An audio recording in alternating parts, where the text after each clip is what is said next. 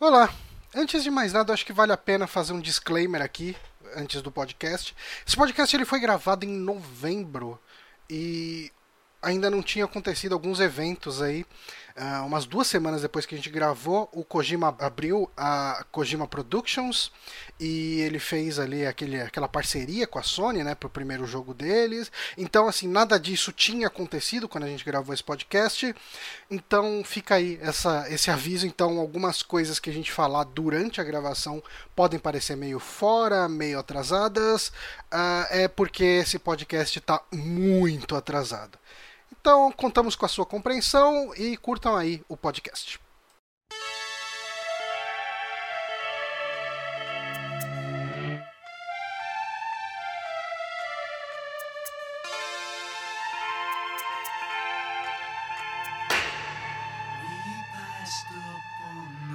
Olá, sejam bem-vindos a mais um saque extra aqui no Super Amigos. Eu sou o Johnny Santos, hoje estou aqui com o Guilherme Bonatti. Oi, estou aqui. Estamos também com o Felipe Pimentel. Olá. E temos um convidado hoje, estamos com ele, Osni Júnior, de lá do Beat Studio Amp, mais conhecido popularmente nas internets como o Juninho. Ah, eu sou o convidado. e aí, Juninho, tudo bem com você, cara? Ah, eu tô bem, cara, e vocês? Ah, tô, tô bem, tá um calor aqui hoje. Uh, eu estou com. Eu estou sentindo o peso de gravar um podcast sobre Metal Gear nas minhas costas. Olha. Mas é, é o segundo que a gente grava. Sim, você lembra do primeiro? Lembro. é verdade, cara. Lembrou o peso agora. Mas, mas vale falar. Podcast vale... de três horas dividido em duas partes que a gente nem arranhou a história de Metal Gear e ele é um dos podcasts que eu tenho vergonha de falar que eu gravei um dia. Ah, cara, a gente falou de todos os jogos até o 4, né? Até o Rising, na verdade. Foi, então, mas a, a gente fez o que dava. A gente não falou de Peace Walker nele, né? Que a gente não, não tinha não. jogado. Mas, é, vamos seguir sem falar? O Kojima teve duas mil horas para contar a história do Metal Gear e não conseguiu, então. é eu me sinto melhor. Mas vale falar que a gente pode deixar o link aí, né, pra quem. É, ah, vocês não vão falar de todos. Tá lá, já tá lá, já tá lá. Tá. É. Tem, tem melhores pra você ouvir? Tem. Com tem muitos. Muitos podcasts melhores sobre Metal Gear pra você ouvir, mas se você quiser ouvir a nossa opinião.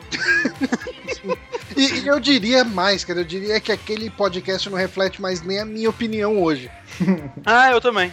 É, muita, eu... muita coisa mudou. É, se você quiser ouvir um podcast ruim pra xingar a gente, o link vai estar no post. É, o, é o valor histórico nosso, isso? É, muito valor histórico, né? é tipo aquelas ruas de pedregulho, cidade do interior. Exato, é tipo rua de terra. Tem um valor histórico pra alguém. Todo mundo odeia, mas tá lá. mas assim, eu acho que quem fez um bom podcast, não diria excepcional, mas foi um bom podcast sobre Metal Gear, contando a história de todos os jogos até o 5, né? Até o V. Uh, foi o Jovem Nerd. Eu acho que ficou. Eu ouvi com todos os preconceitos possíveis aquele podcast. E eu falei, não, ficou bom. Talvez por causa dessa relação entre expectativa e realidade, hum. mas eu gostei do resultado no final das contas. Ele foi completamente focado na história, né? O podcast ficou legal mesmo. Sim, é, eles. Eu falei na época, porra, escuta lá. Esse ah, podcast de games dele, acho que eu não vou ouvir. cara, dá, dá uma chance, tá legal eu não ouvi justamente por causa disso e por, por uma coisa também. Quantas vezes eles chamaram o Raiden de viadinho no podcast? Não, nem. nem tipo, eu acho que o, o Azagal ficou bastante tempo dormindo na gravação, então Sim. ele não atrapalhou. Isso salvou o podcast, é isso? Salvou, salvou. Tinha um cara com uma voz bem sonífera falando toda a história. E, isso ajudou ao podcast a ficar com uma qualidade foi, boa. Foi o típico podcast dos convidados. É. Que nem eu espero que seja esse, porque no meu conhecimento. Então, né? Vamos lá. Enfim, com, baixando toda a expectativa de vocês uh, que estão ouvindo esse podcast, a gente tem a intenção aqui de falar sobre os dois Metal Gears V, né? Metal Gear uhum. Solid V, porque ele não é 5. Aliás, a Konami tem a possibilidade de, num futuro, lançar um Metal Gear Solid com o nome de 5 e ser correta nisso, né? E ser mas, um mas... patinco também. É. mas isso aconteceu, será se foi por causa. Tipo, todo mundo chamava ele de 5 até, sei lá, um mês atrás. Aí, tipo, sei lá, começaram algumas críticas, de, críticas do tipo, ah, isso não é Metal Gear, mudaram muito, e eles, não, não, mas não é o 5 eu ver, o 5 um dia vem. Então, é porque isso vem de isso? momentos da história que, assim, é importante dizer que o Bonatti não terminou o jogo ainda. Ah, eu, ah. É, eu terminei o capítulo 1, tá. não 2. Mas é o primeiro final, como muita gente julga, Sim. que é aquele final que você acaba e não entende porra nenhuma e fala, meu Deus, eu jogar o resto. Sim.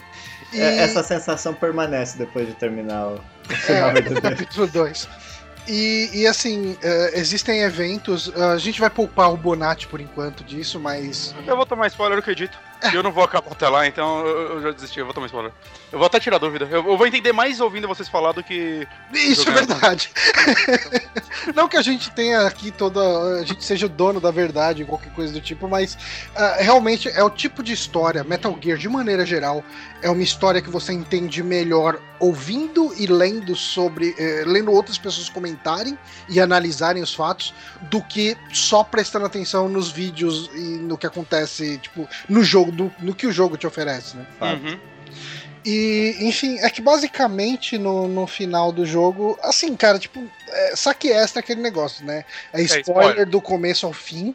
Uhum. Então, assim, se você tá ouvindo esse podcast agora e não terminou o jogo, espera que tenha um momento que a gente vá avisar que não tem spoiler, é, talvez esse momento seja agora. É. Não, talvez seja a hora de você. cedo esse momento. Em alguns outros a gente faz isso, tipo do Until Down, que a gente falou do jogo depois de história, mas no caso de Metal Gear a gente vai ficar martelando o tempo todo a história, então se você não jogou e quer jogar, é, pula, é. pula agora, pula agora. Eu ia, eu ia mandar um agora só de sacanagem, mas ia, ia ser muita zoeira com o Bonite. eu vou ficar É, mas eu não sei, cara, eu tô achando que a gente vai ter que dar esse spoiler pro Bonatti pro podcast conseguir andar.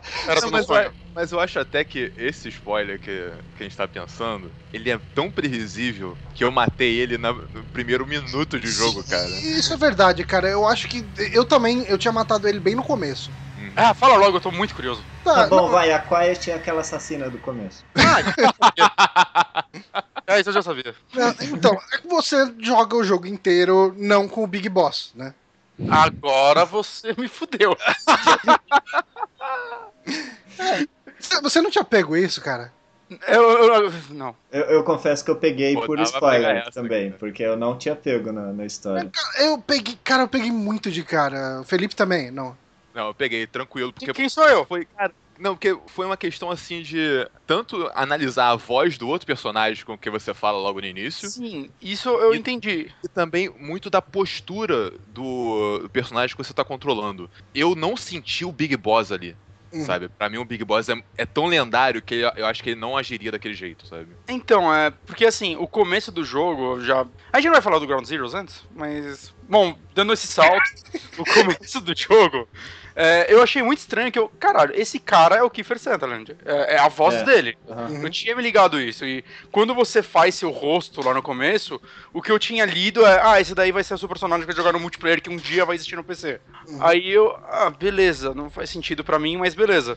Aí eu, eu, imaginei que, tipo, você fosse o boss, meio maluco, e aquele outro cara na frente fosse, tipo, você tá esquizofrênico. E por isso que ele fala com sua voz e tem claramente. Eu achei se você olhar também. as vendinhas, ele parece você e tudo mais. Foi o que eu pensei. É. Eu, muito errado. Não, é, tipo. Basicamente, o outro cara é o Big Boss. Uhum. E você é o melhor soldado do Big Boss. Que é o médico. Que é o médico. Que é o médico. O cara realmente venceu na vida, né? Ele fez faculdade, o cara era o melhor soldado.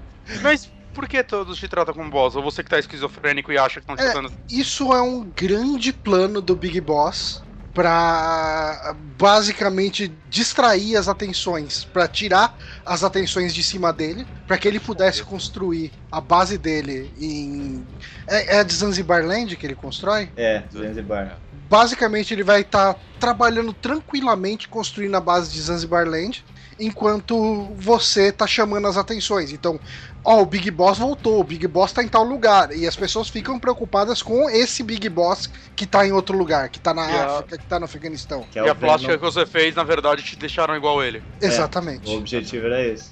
Aí aquela, e aquela face que você constrói no início do jogo hum. é o que seria a face real do médico. Mas vamos, vamos Cara... separar chamando um de Venom e o outro de Big Boss? Que se a gente chamar é, Big Boss é uma boa, Boss, é uma Eu vou falar o seguinte, eu peguei esse spoiler agora, talvez fosse melhor eu pegar jogando, mas se eu tenho uma coisa a dizer para isso, é que bosta.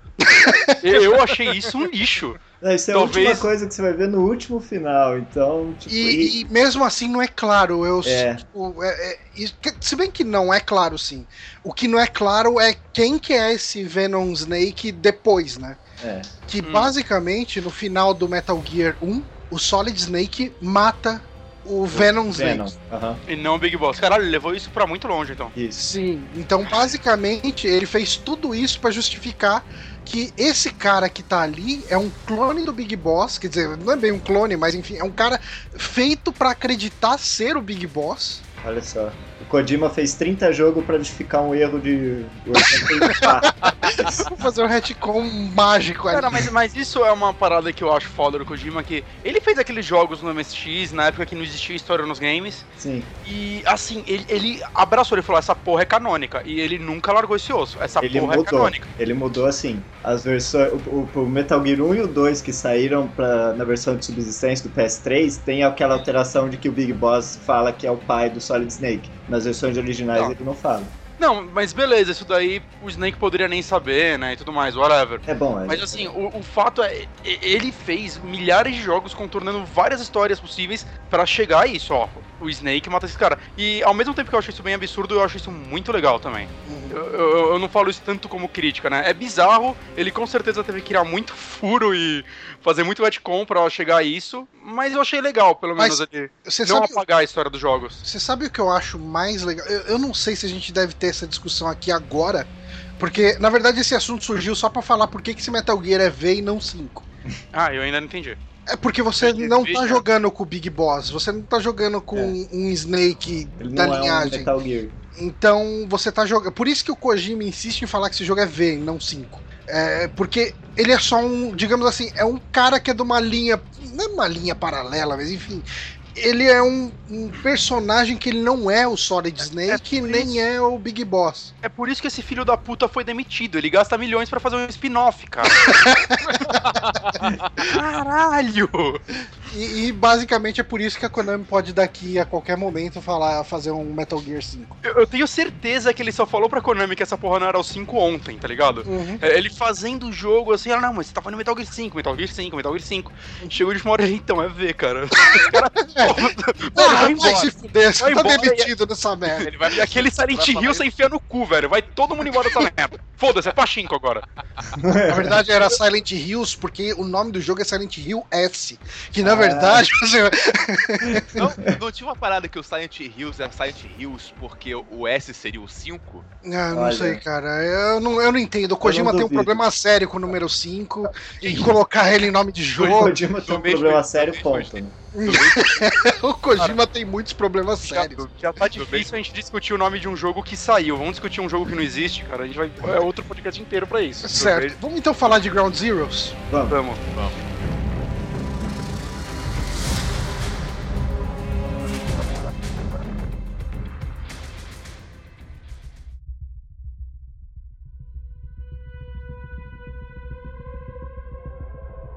O Ground Zeroes ele foi uh, assim o lançamento dele ele começou com um anúncio lá em fevereiro de 2012 uh, é, eles publicaram um site lá que era Development Without Borders que estava recrutando um time que trabalharia na, no próximo jogo da franquia Metal Gear já usando a Fox, Gen, a Fox Engine né? Que é uhum. é uma engine para Next Gen naquela época que é a nossa atual gen é, mas ela fotos também... impressionantes dessa engine, né? Sim, era que tinha aquele. Essas primeiras fotos foram aquele do escritório que tinha Isso, ele feito na. É, e, ah, tipo... mas eu não acho só as fotos, não. Eu acho essa engine sensacional, assim, eu acho muito bonita. E assim, e assim, pelo que o pessoal fala do, de como o, o Ground Zeroes e o Phantom Pain roda na geração anterior, né, Exato. né? 360 e uhum. você não você não vê reclamação assim, falando, ah, o jogo saiu capado para Play 3 360, o jogo saiu zoadinho, tipo, o pessoal fala, ah, o frame rate é um pouco menor e tem uma coisa ou outra de sombra e tal, mas o jogo roda lindo. Mas assim, o meu computador tem 6 anos, é um dual core de 4 GB, ele rodou em 1080 sem lentidão, cara. Caraca. Então, tipo, é uma engine muito otimizada. Não, assim. só pra você ver, é, é, um, assim, a engine é linda, né? Os gráficos eles estão entre os melhores do ano, fácil. Uhum. E, cara, ele roda 60 frames no console, saca? Quase nenhum jogo faz isso. Jogos lineares, tipo The Order, que eles ainda cortaram um pedaço da tela para fazer isso, rodam a 30. Sim, é mundo aberto. Mundo aberto. É, realmente, cara, ele é, ele é um jogo bastante impressionante. E agora vai ser usado pra Pachinko essa engine. É, né? que dó. Vai usar Mas no aquela... Eleven agora. É, só, só isso. Mas uh, aí, assim, teve o um anúncio em agosto, né? Uh, do Ground Zeroes, agosto de 2012, que era um anúncio de, dos 25 anos da franquia, né? E daí mostraram um trailer do Ground Zeroes, uh, primeiramente de forma privada, né? E mais, acho que uns dois dias depois já mostraram para público. E daí a gente foi, foi confirmado que a gente teria o Big Boss no Ground Zeroes. E no Ground Zeroes realmente é o Big Boss. E o Kojima disse hum, na ocasião que ele ia deixar de lado as cutscenes gigantes, né? Que foi uma grande crítica ao Metal Gear Solid 4. Que é uma enorme cutscene, né? Sim. Que foi. Ele fala que isso era um, um, um conceito que não pegou e é ultrapassado. E ele realmente levou isso a sério, né? Ele trocou as cutscenes lentas por um ritmo de jogo lento.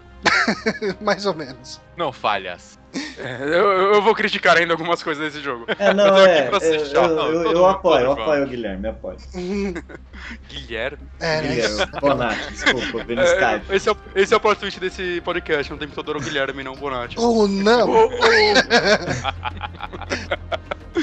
oh. é, assim, a recepção do Metal Gear Solid Ground Zeroes, né? Metal Gears. Uh, Metal Gear Solid V Ground Zeroes precisa falar o nome inteiro toda hora. De Ground Zeroes, tá bom. Ground Zeroes, tá Ground Zeroes. Foi, assim, o a crítica de maneira geral elogiou as mecânicas novas que eram uhum. era um gameplay revolucionário para os padrões de Metal Gear que sempre foi bastante travado, né? Uhum. Todos os jogos eram até um pouco para os padrões de um jogo de stealth, cara, eu acho. Uhum. E e assim, as mecânicas foram bastante elogiadas, mas ele recebeu muita crítica por causa do, do tempo de jogo, né? Do, do Ground Zeroes. Que, assim, eu, muita gente ficou falando, ah, dá para terminar em 15 minutos, dá para terminar em 5 minutos.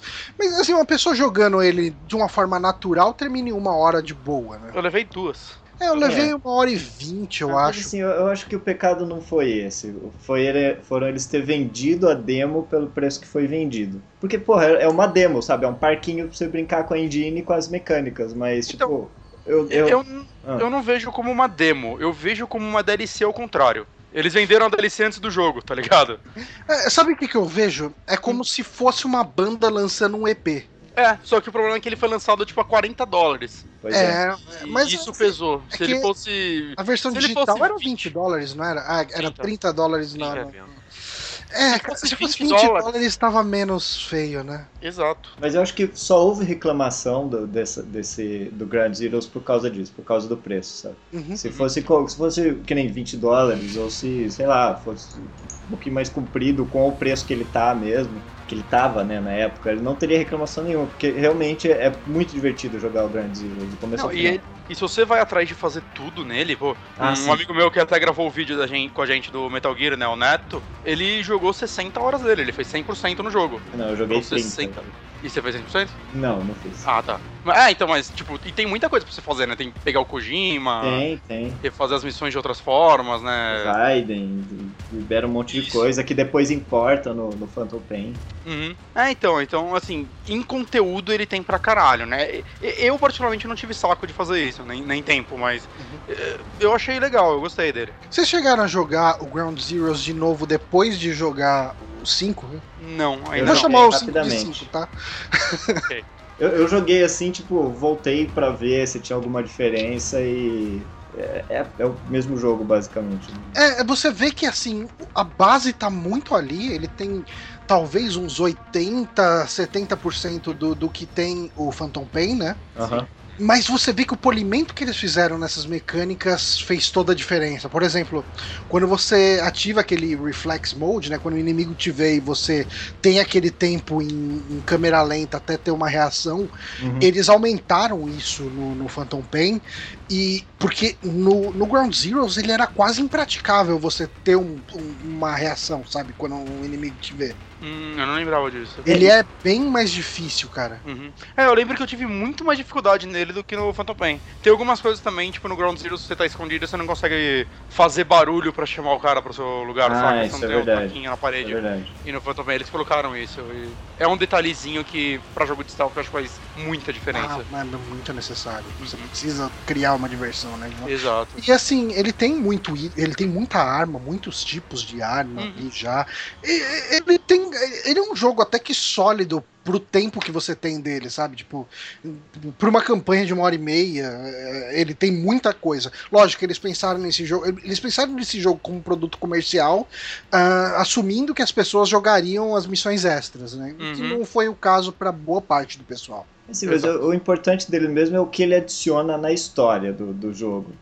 Porque, lógico, a mecânica é importante pra caralho, o gráfico e tal. Mas o, a parte da história que ele adiciona tipo, é coisa muito relevante, entre, que é o, o que emenda o Peace Walker com o Phantom Pain, sabe? E o- o- aqueles, aqueles pouquinho de coisa que acontece naqueles 15 minutos, meia hora de jogo, faz muita diferença pro, pro contexto do Phantom Pain. A impressão Sim. que eu tenho é que nem no Metal Gear Solid 3, quando logo no início a gente tem aquela primeira missão de resgatar o médico, Uhum. Virtuous doutor lá. Mission. é a Virtuous Mission, é como se eles tivessem, é como se naquela época eles tirassem essa primeira parte, vendessem separado e depois vendessem só o Snake Eater, sabe? É, sentido. mas o 2 também, né? Aquela parte que você joga com o Snake. É, Eles eram a mesma coisa, você joga a primeira parte com o. Snake e a segunda Exatamente. parte com uma fraude. Não falha sendo o Raiden. Ah, É, Eu gosto muito do Metal Gear. Solid 2, cara. Eu acho Eu um quero rejogar o interessante. 2. Eu, eu gostaria de rejogar também um dia. Mas aí assim, basicamente a, a missão do Metal Gear Solid, o Ground Zeroes, né? É salvar o Chico e a Paz, né? A Chico e a Paz são personagens do Peace Walker. Peace Walker ele acontece por causa da paz. Uhum. Ela é muito importante pro, pro contexto. E- A paz teoricamente tinha morrido, né? No final Uhum. do, do Peace Walker. Aí você descobre que na verdade ela tá viva e que o Chico foi atrás dela. E, e, assim, uma coisa que eu acho interessante é como eles pegam o Chico e falam, não, o Chico tava vivo. E daí depois eles falam, ah não, ele morreu no helicóptero depois. tipo, é, não, ó, big deal, o Chico tá vivo. Ah não, não, então ele morreu mesmo. Tá. ok. eu acho que eles fizeram isso até pra calar o pessoal que ficava falando antes do jogo que talvez ele fosse a Quiet. É, Ah, tinha eu- eu- isso ia ser mó legal. Falei assim, vamos, Cara, vamos matar ele logo pra acabar com essa Isso ia teoria. ser foda. Eu apoio essa teoria. Mas basicamente aí ah, a gente tem o Snake infiltrando nessa, nessa base. Onde que é a base do, do Ground Zero? Vocês lembram? É, em Cuba. Cuba mesmo. E, enfim, ele faz lá o salvamento do, do Chico, bota no helicóptero, que ele vai morrer de qualquer jeito. E daí depois ele salva a paz. E quando tá com a paz no helicóptero, ah, descobre-se que ela tá com uma bomba, né? Numa cena bem bonita, Uhum. cheia de vísceras. Essa cena é É perturbadora. tensa. tenso. É- mesmo que não tivesse sangue, seria tensa pra caralho. O Cas, cara, o Cas ele fica possesso, né? O Cas ele, tipo assim, você tá- a paz tá pra morrer, mas ele quer matar ele- ela de novo de raiva dela ser uma traidora. Ah, Isso na segunda bomba, né? Que na primeira o Kaz não, não tá no, no helicóptero. logo depois da missão de resgate ali, quando eles estão no helicóptero, eles estão voltando, voltando pra Mother Base feita na, na- no Peace Walker, né? É, eles descobrem que teve uma inspeção da ONU, né, da Mother Base, que foi autorizada pelo Huey, né? Que é o pai do Tacon. E assim, meio que a contragosto do caso e do. E, e do, do próprio Big Boss, né? Porque eles eram contra isso, porque eles não eram uma nação. Então as Nações Unidas não tinham nada que ficar metendo bedelho neles. Eles eram uma empresa privada, né? Eles eram os militares sans frontier, né? Tipo, mais ou menos tipo um médico sem fronteira, só que de militar. É, que isso é, acho que vale até a pena um, um parênteses aí. Todo o lance da relação do, do Big Boss com a Paz e o Chico vem do Peace Walker, onde o, o Big Boss ele acaba com esse exército de aluguel dele ajudando a causa lá dos sandinistas, que no caso ali o- a Paz e o, e o Chico faziam parte do grupo. né? Uhum. Que ó, o- é, acho que é o Panamá não tem exército, né? É, Aí eles, não podem. Os, os mercenários do Snake. Que ele Uhum. tinha fugido dos Estados Unidos porque o Zero tinha feito bosta, alguma coisa assim. Tipo isso. E basicamente, quando eles chegam na Mother Base, a, a visita da ONU ali, na verdade, era um embuste, né? Do, da SHOF, né? Que era o, o, tipo, o grupo especial anti-Fox, né? Uhum. É, e aí eles estavam sendo liderados pelo Skullface. Uh, aí, antes da gente rolar a gravação aqui, tava rolando a discussão se isso tinha dedo da Cypher ou não.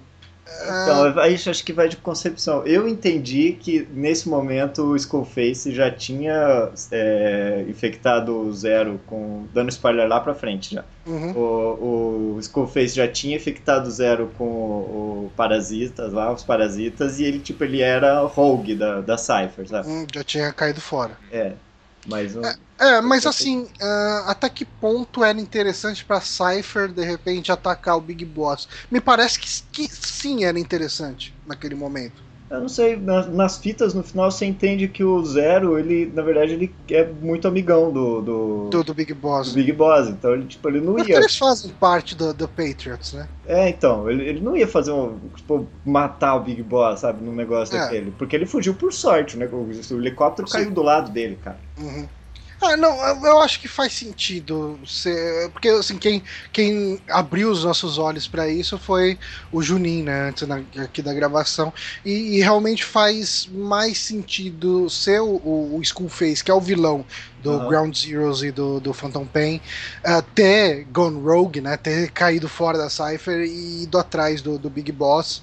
Uh, porque, assim, existe todo o lance do legado da boss, né? Uhum. E o, o tipo, todo mundo faz, faz a merda que faz para preservar o legado da boss.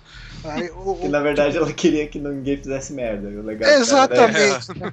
Porque basicamente a gente tem que o, o, o, Big Boss ele entende o legado da boss como sendo uh, os soldados não podem ser manipulados, não podem ser enfim, maltratados, ah. uh, e por isso ele faz a nação dele de mercenários ou de e soldados. manipula um soldado para pensar que é ele. Exatamente. Hum.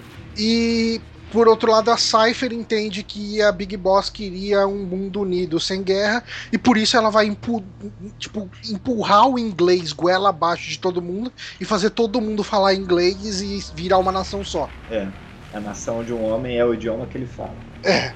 E isso é uma coisa que irrita particularmente o Skullface, isso a gente vai descobrir mais pro fim, né, do, do Phantom Pain, é por causa dos motivos dele ali, que a gente pode discutir mais pra frente, né? Sim. A gente pode falar um pouco sobre o lançamento do Phantom Pain, que foi um lançamento bem atípico, né? Uhum. Que ele foi anunciado inicialmente, uh, foi na Spike TV, né, se não me engano, uh, por um tal de Joaquim Morgreen, e ele era de um estúdio Mob Dick e o jogo foi anunciado como The Phantom Pain, mas todo mundo ficou, ficou meio cabreiro porque esse protagonista desse jogo era um vídeo que mostrava um cara que parecia o Snake fugindo de um hospital, o cara não tinha um braço e. E assim. Tinha o Psycho Mantis no trailer? É, tinha alguém muito parecido com o Psycho Mantis. Quando foi anunciado esse The Phantom Pain, eu lembro que, como o Metal Gear Solid ele é escrito por cima do The Phantom Pain, Uh, algumas publicações mostraram que se você pegar um, uma parte negativa do logo ali, você nota que tem o um Metal Gear Solid. Uh, um outro indício era que o Joaquim ali, na verdade, é um anagrama para Kojima, né? Que era um Joaquim com K. Hum, e, e, assim, uma série de, de evidências apontavam que esse era sim um Metal Gear Solid novo. E... Tinha o lance de que uh, o pessoal que estava na comitiva lá da, da da, Mob Dick Games, boa parte desse pessoal tava num outro evento nos estandes da Konami. Então o pessoal fala, ah, assim, foi um, um, um, ARG que não durou nem 24 horas direito. Né? E teve todo o lance de quando eles anunciaram, mostraram um, um maluco lá tudo enfaixado, falando com a uhum. câmera, e muita gente discutindo se aquilo era CG ou se era alguém filmado ou não. Uhum. Isso daí foi bem. Até que é. foi longe, né? Descobriram Sim. que era Metal Gear rápido, mas.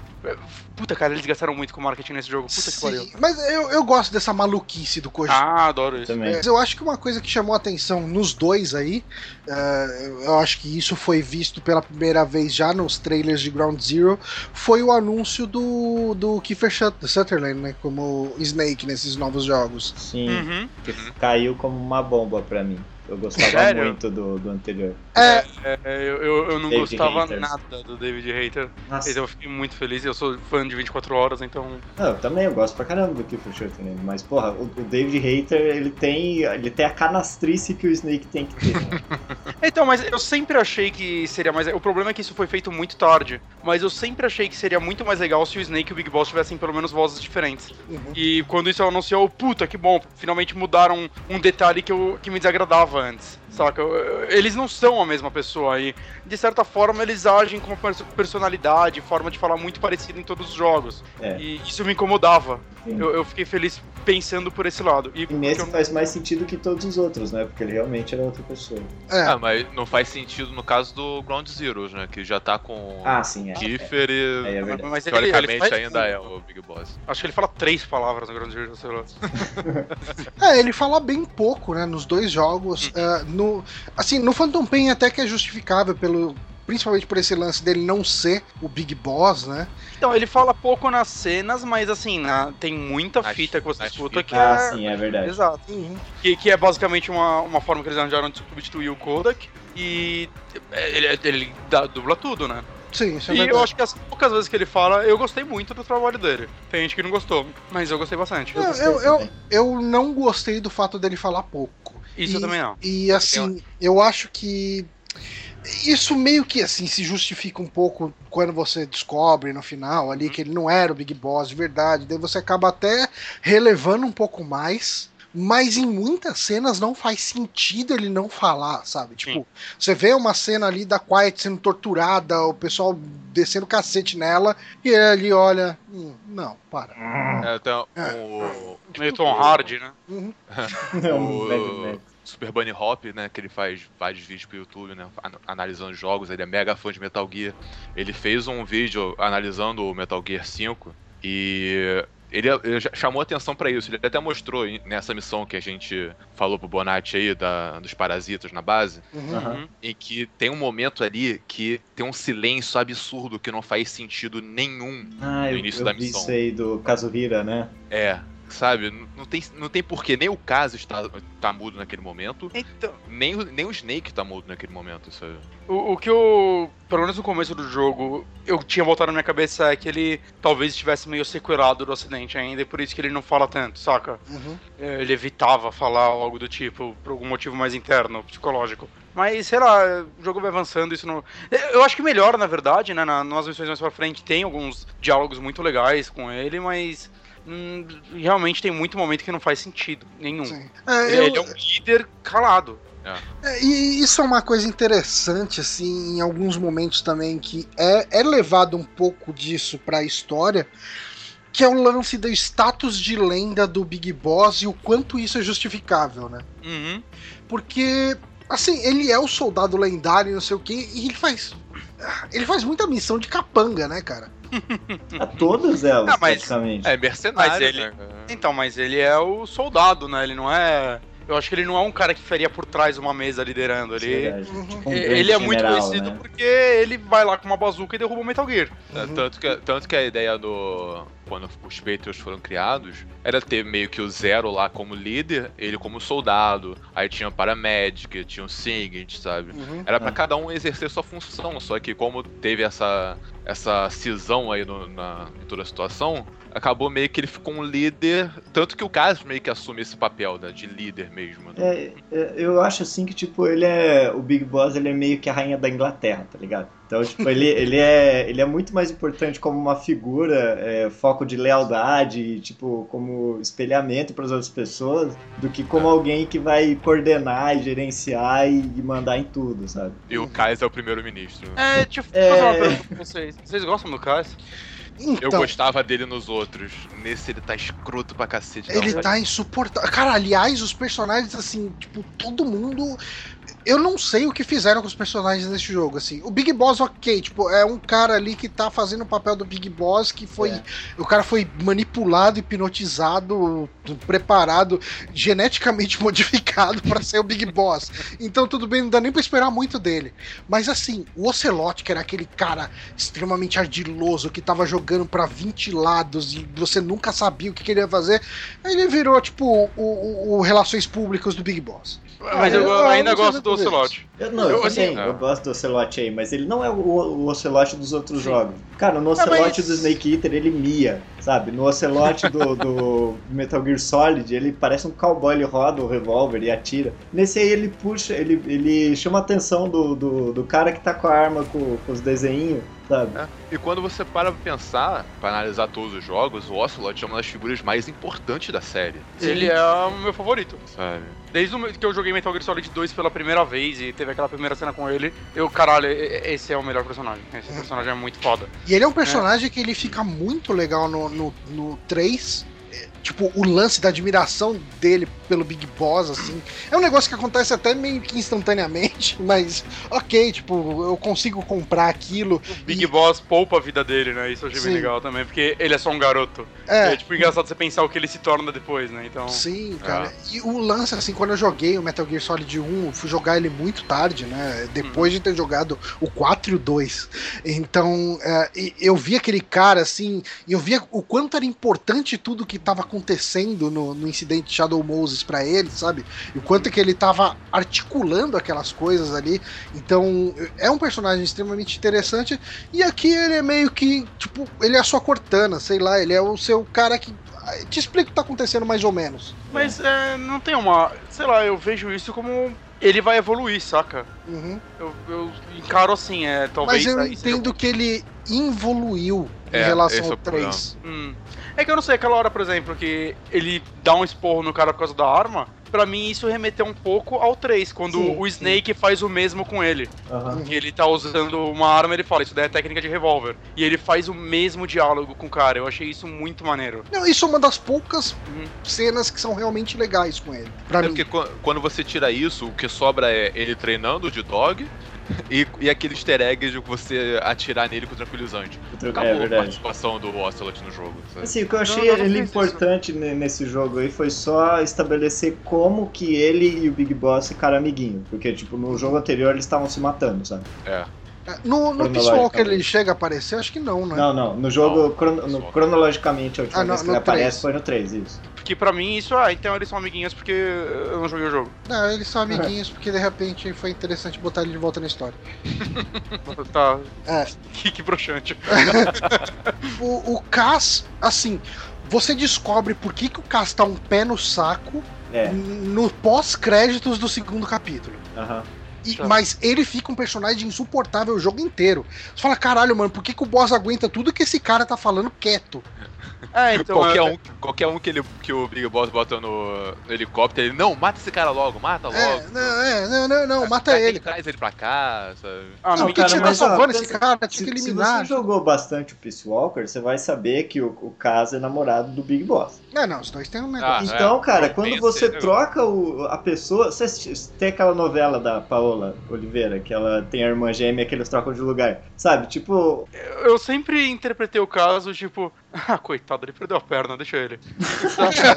eu, sempre pensei que era por deixa isso que eu posso. Deixa ele, cara. Sem cara, só pra ser babaca. É, então, então, o caso, ele, ele se justifica estar tá sendo babaca, mas só no final. Agora sim, eles até tentam justificar com é, a mesma justificativa é usada para você entender por que, que o Ocelot tá muito mais como um coach de líder do que como um personagem com uma personalidade, né?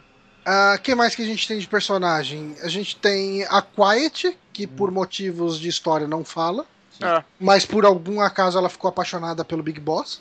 Ele é uma lenda, porra. É. é. Acho que é o mesmo motivo é que o Ocelot acaba eu... tendo uma admiração pelo Big Boss. Eu, eu vi ela porque, tipo, você conhece ela e você derrota ela. E aí, tipo, como ela é uma muito foda, ela, ok, esse cara me derrotou, ele é muito foda e ela passa a respeitar ele. Hum, não, eu acho que isso não é nem explorado dessa forma, né? Ah, não, foi explorado na minha cabeça e eu sou feliz assim. você é mais feliz do que eu. Cara, você, você tem que interpretar um pouco os jogos, Johnny. Não, então, é porque eles chegam e falam e te jogam na cara depois os motivos pelo qual ela se apaixonou por ele, né? Que é, é, é, se apaixonar pela lenda, né? Tipo, é conviver com ele ali dentro da Mother Base. O que, o que eu imagino, assim, é que a princípio ela não dá um tiro na cara dele por consideração, porque ele poupou ela né? Uhum. Mas o, isso evolui depois quando ele, tipo, ele tá, fica do lado dela, ou quando o Ocelot decide defender ela e, e coloca o, o, Snake no meio da conversa. Então, tipo, isso vai sendo criado, porque no começo é, ela não tá disponível para te ajudar nas missões. Uhum. Então ela só fica lá presa e vai sendo construída essa relação, essa admiração dela pelo Snake. Não é um negócio assim, pá, eu sou seu fã, super caralho, legendário, sabe? Isso vai, vai aumentando. É, isso é uma coisa interessante porque ela está presa porque ela quer, né? Porque todo mundo sabe que ela pode escapar da, do, uhum. da cela dela a hora que ela quiser. Ela faz isso, né? Inclusive. Não tinha até um papo que deixava a cela aberta até? Ou foi impressão minha de ter ouvido isso no jogo? Não, é, ela não precisa deixar a cela aberta. Ela sai, ela atravessa a grade. Uhum. Ela pula lá no, no cloro e sai de boa. Pula no é. cloro, é.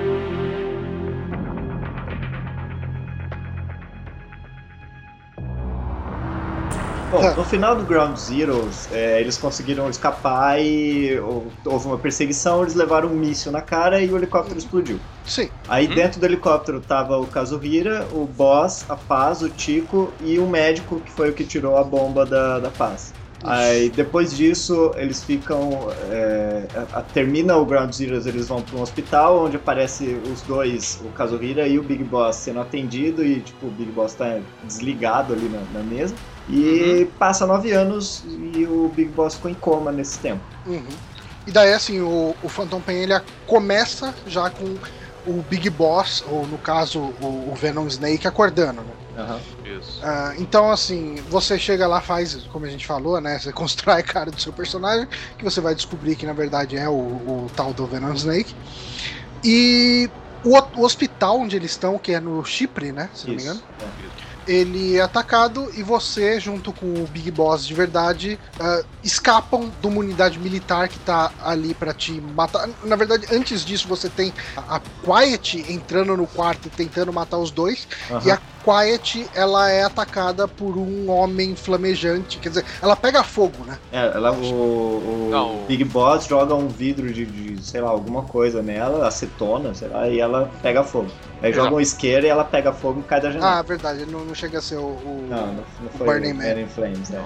Uh, basicamente ali a gente tem então esse grupo uh, militar atacando ali, matando todo mundo que tá no hospital. E o Big Boss e o, o, Venom Snake escapando ali. No meio da escapada, você chega a encontrar uh, o Psycho Mantis junto com esse Man in Flames aí. É, é o Psycho Mantis mesmo? É. é. Sim. Era uma pergunta que eu ia fazer.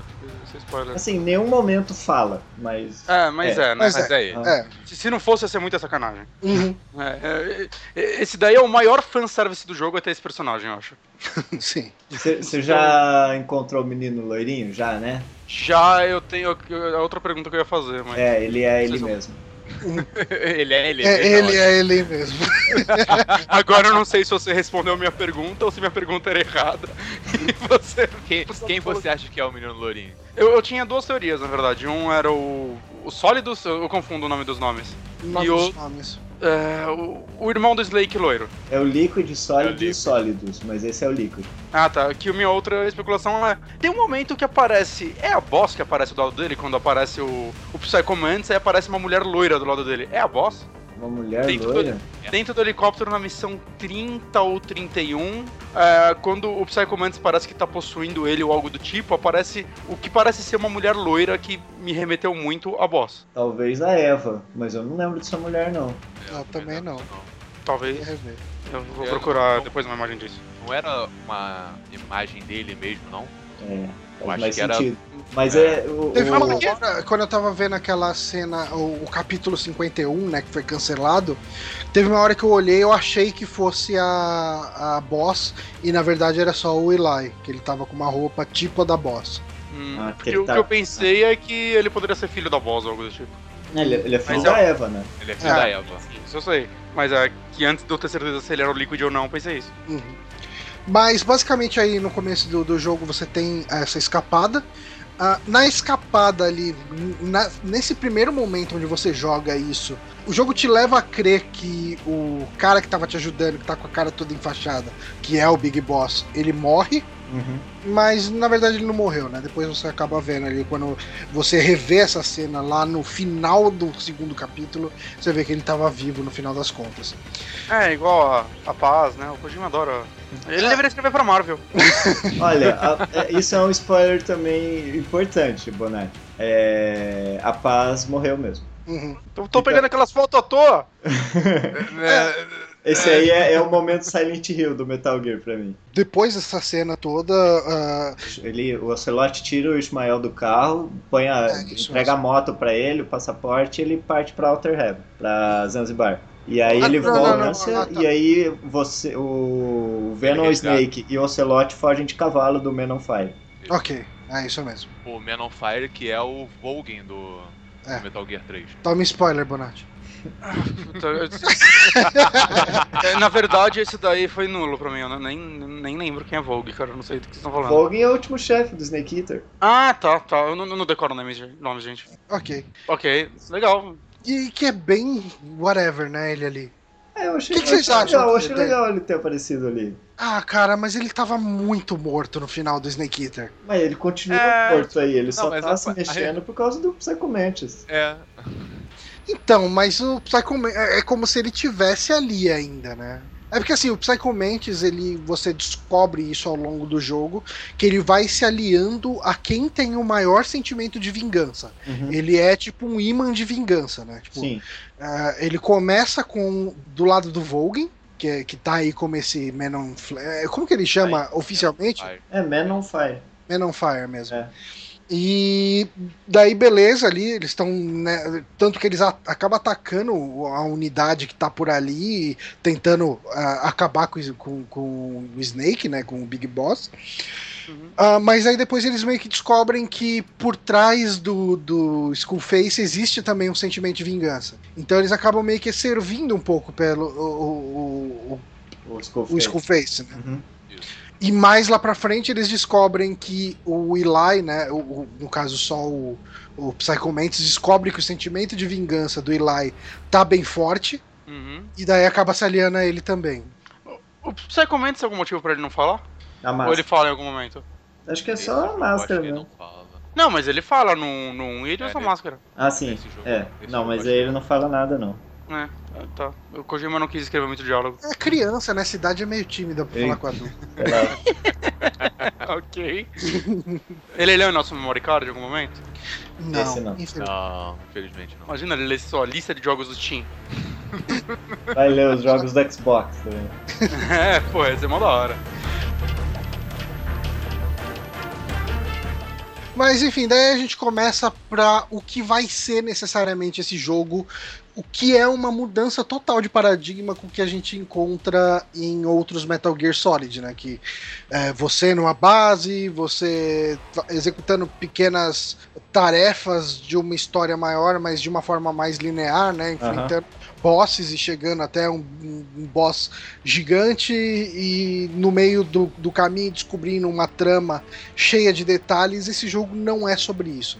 E eu achei, eu achei assim, mecanicamente, pensando na gameplay, eu achei que foi uma mudança muito bem-vinda, ser tudo aberto, assim, sabe? Sim. Uhum. Eu curti. Eu, é o que muita gente, é o que muito se falou, né? Ele é um excelente jogo, talvez não seja um excelente Metal Gear. Isso. Mas assim, Metal Gear, eu acho que uma das coisas que eu mais gostava na franquia e me fazia, tipo, ok, eu quero o próximo, é que, apesar de tudo, todo jogo da franquia trouxe algo novo. Ele não se prendia muito à mecânica. Tipo, ele tinha seus signos, mas eu acho que ele sempre tentava mudava as coisas sem se importar com o que as pessoas iam pensar. Então nisso eu achei que ele foi bem honesto, assim, tipo, eu quero esse jogo, eu vou fazer esse jogo, foda-se. É que... E eu gostei dele trazer algo diferente do que eu já joguei quatro vezes. Sim. Saca? E, se tivesse um novo jogo, eu não sei se eu ia gostar se fosse que fosse nesse mesmo esquema de novo. Uhum. Mas porque ele trouxe muita coisa boa né? Que. Putz, é o primeiro jogo que eu me sinto realmente jogando algo stealth. Sim, eu, cara. Isso... Você tá lá, você vê a base e não tem uma setinha de onde você deve entrar pois e onde é. é a saída. Você faz o que você quiser. Você pode vou... entrar tirando, você pode fazer o que você quiser. E eu você... adoro isso. E você não seguia por mapa, né? Não seguia por. Exato. Não tem o caminho, Mas... como por exemplo tem Splinter Cell, sabe? Por mais aberto que seja uhum. Splinter Cell novo, tem o caminho Cell, pra você fazer. Ele deixa na sua casa caminho, na sua cara caminho A, B e C. É. Saca? Uhum. Esse daí não. Eu gostei muito disso, assim, é, é, o jogo mais stealth que eu já joguei na minha vida. E é, e, forma. e é bem legal que o que você pensa assim, será que pode dar certo? Ele provavelmente dá certo. Sim. Uhum. E, e, se Cara, der errado, você consegue. Dá pra consertar, né? É, ele não é aquele é. jogo que você fica direto, ah não, vou recomeçar essa missão porque me viram. Exato, é, então, se vem. Você é incentivado a continuar jogando ele mesmo no modo Rambo. Porque ele tem uma mecânica de tiro interessante, ele tem muita arma, é. uh, você é. tem muita variação de gameplay dentro do que eles propõem. Tem muita ele é, arma. Pra mim, pra mim, ele é o melhor Metal Gear nesse ponto, porque Metal Gear sempre foi um problema, porque você passa a maior parte, 90, 95% do jogo tentando fazer stealth. Uhum. Stealth perfeito de repente, chega no final, você tem que enfrentar um Metal Gear gigante, você tem que enfrentar sei lá quantos bosses, e você não tá acostumado com aquela mecânica de ação. Sim. Nesse jogo... que é uma mecânica de ação ruim, né? Na maior parte do É, pois é, exatamente. No 4 eles tentaram mudar isso, mas aí também parece que eles esqueceram a parte stealth ficou só na ação. Então meio que fugiu um pouco do, do uhum. que era Metal Gear. Nesse não, eu acho que eles conseguiram mesclar isso muito bem. Tem tanto a parte stealth e tipo assim, pô, não deu certo eu vou lidar com a situação, vou sair modo Rambo contra todo mundo, sabe? E você tem tanto, mas tanto, tanto equipamento uhum. que te permite fazer tanta coisa de tanta forma diferente. Tipo, uhum. o lance de você chegar e usar uma mina de sonífero, ou o lance de você, tipo, cara, você tem Não. tanta coisa. E ele, e ele sniper de sonífero, você tem um. Cara, você pode fazer um cavalo, fazer cocô na estrada, pro caminhão Não. derrapar pra você, sabe? E ele permite muito improviso. Pô, já viram um vídeo de um cara que botou C4 num soldado? botou um Fulton no, no soldado e explodiu o C4 pra explodir um helicóptero que tava passando em cima. Nossa, Caralho! Isso é Caraca, é... isso é uma parada impressionante. Tipo assim, o cara pensou nisso e, cara, dá certo. Numa situação extrema, o cara poderia fazer isso, sabe? Uma das formas que você tem de, de, de vencer a Quiet na hora que você enfrentar ela é solicitando um, um caixote de equipamento. É é. Manda cair em cima da cabeça dela. Sério? Sim. Caralho, que foda. então, essa... mas, mas assim, só pra concluir, essa é a parte que eu gostei muito dele ser aberto. Uhum. Porém, é, isso perde é, em cenários grandiosos. Por exemplo, é, tipo, no 1, todos os jogos da franquia tinha aquele lance de eventualmente você tá num lugar completamente novo, né? E, cara, conhecer uma base nova e ter cenas maravilhosas dentro dela. E esse jogo perde isso basicamente completamente. Uhum. Né? E eu senti falta de assim, um momento ou outro você, puta, olha só, agora eu vou explorar essa mansão branca no meio do nada que, saca, parece que o Tony Montana mora lá. É. Mas ainda assim é, 90% das missões você faz nos mesmos lugares. O que é legal por um ponto de você começar a decorar as bases. Ah, ok, agora eu vou tentar fazer isso, vou tentar fazer aquilo. Sim. É, Mas... o jogo perde pela repetição cansa. e pela distância que as coisas estão, né? Faltam fast Exato. travel no jogo. É, é, e assim, é, ao mesmo tempo que ele deixou de ter uma mecânica que era do codec, para ter a mecânica das fitas, né? Uhum. Da, eu gosto. Pra, pra, contar a narrativa. Gostei. E como você tem que andar muito no jogo, você tá sempre fazendo viagens longas de carro ou cavalo ou até a pé, se você quiser. Eu faço sempre a pé. É, você acaba deixando as fitas rolando Uhum. E, e vai ouvindo, né? Você vai, vai conhecendo a história do jogo através daí. E daí, assim, no meio do caminho você tem um monte daqueles uh, checkpoints dos inimigos, né? Uhum. Que são aquelas pequenas basezinhas, geralmente com seis inimigos, que você escolhe ali fazer, a capturar eles para fazer o seu exército, né? E, ou simplesmente matar eles. E daí assim, ok, eu pausava ali a fita, resolvia o que tava aqui, o que aparecia ali no meio, e seguia ouvindo, e, e meio que, ok, tipo, uh, talvez esse tenha sido o Metal Gear que eu mais entendi a história, porque eu dava o ritmo que eu queria uhum. pra, pra ouvir as histórias que tinha nas fitas. Assim, eu logo que eu peguei o jogo, eu conversei bastante com o Bonatti, uhum. e eu não tinha gostado do lance das fitas. Eu sentia que ele. E eu ainda sinto isso, eu ainda acho que isso é real. Você perde muito da dramaticidade e da urgência do codec. Aham, uhum, é verdade. Né, ouvindo tudo na fita. Mas, por outro lado, é uma forma diferente de, de contar a história. Tipo, não é que, que seja ruim. É só diferente. Falando uhum. na, na, nas fitas, vocês chegaram a descobrir que dá para usar as fitas como ferramenta?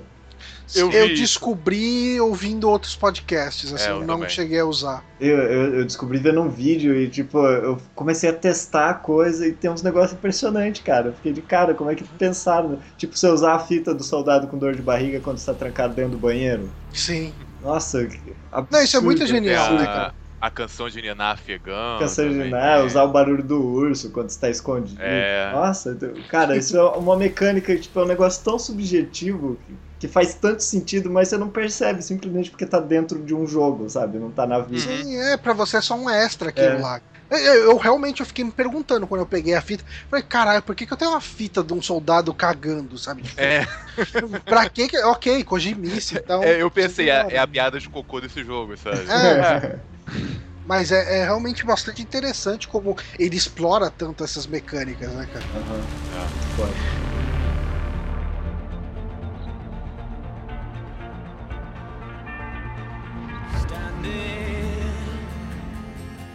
Uh, então, assim, basicamente o jogo ele se passa ali metade no Afeganistão e metade na África do Sul. Na África do Sul, não, no... Uh, a fronteira de Angola com Zaire. Angola com Zaire.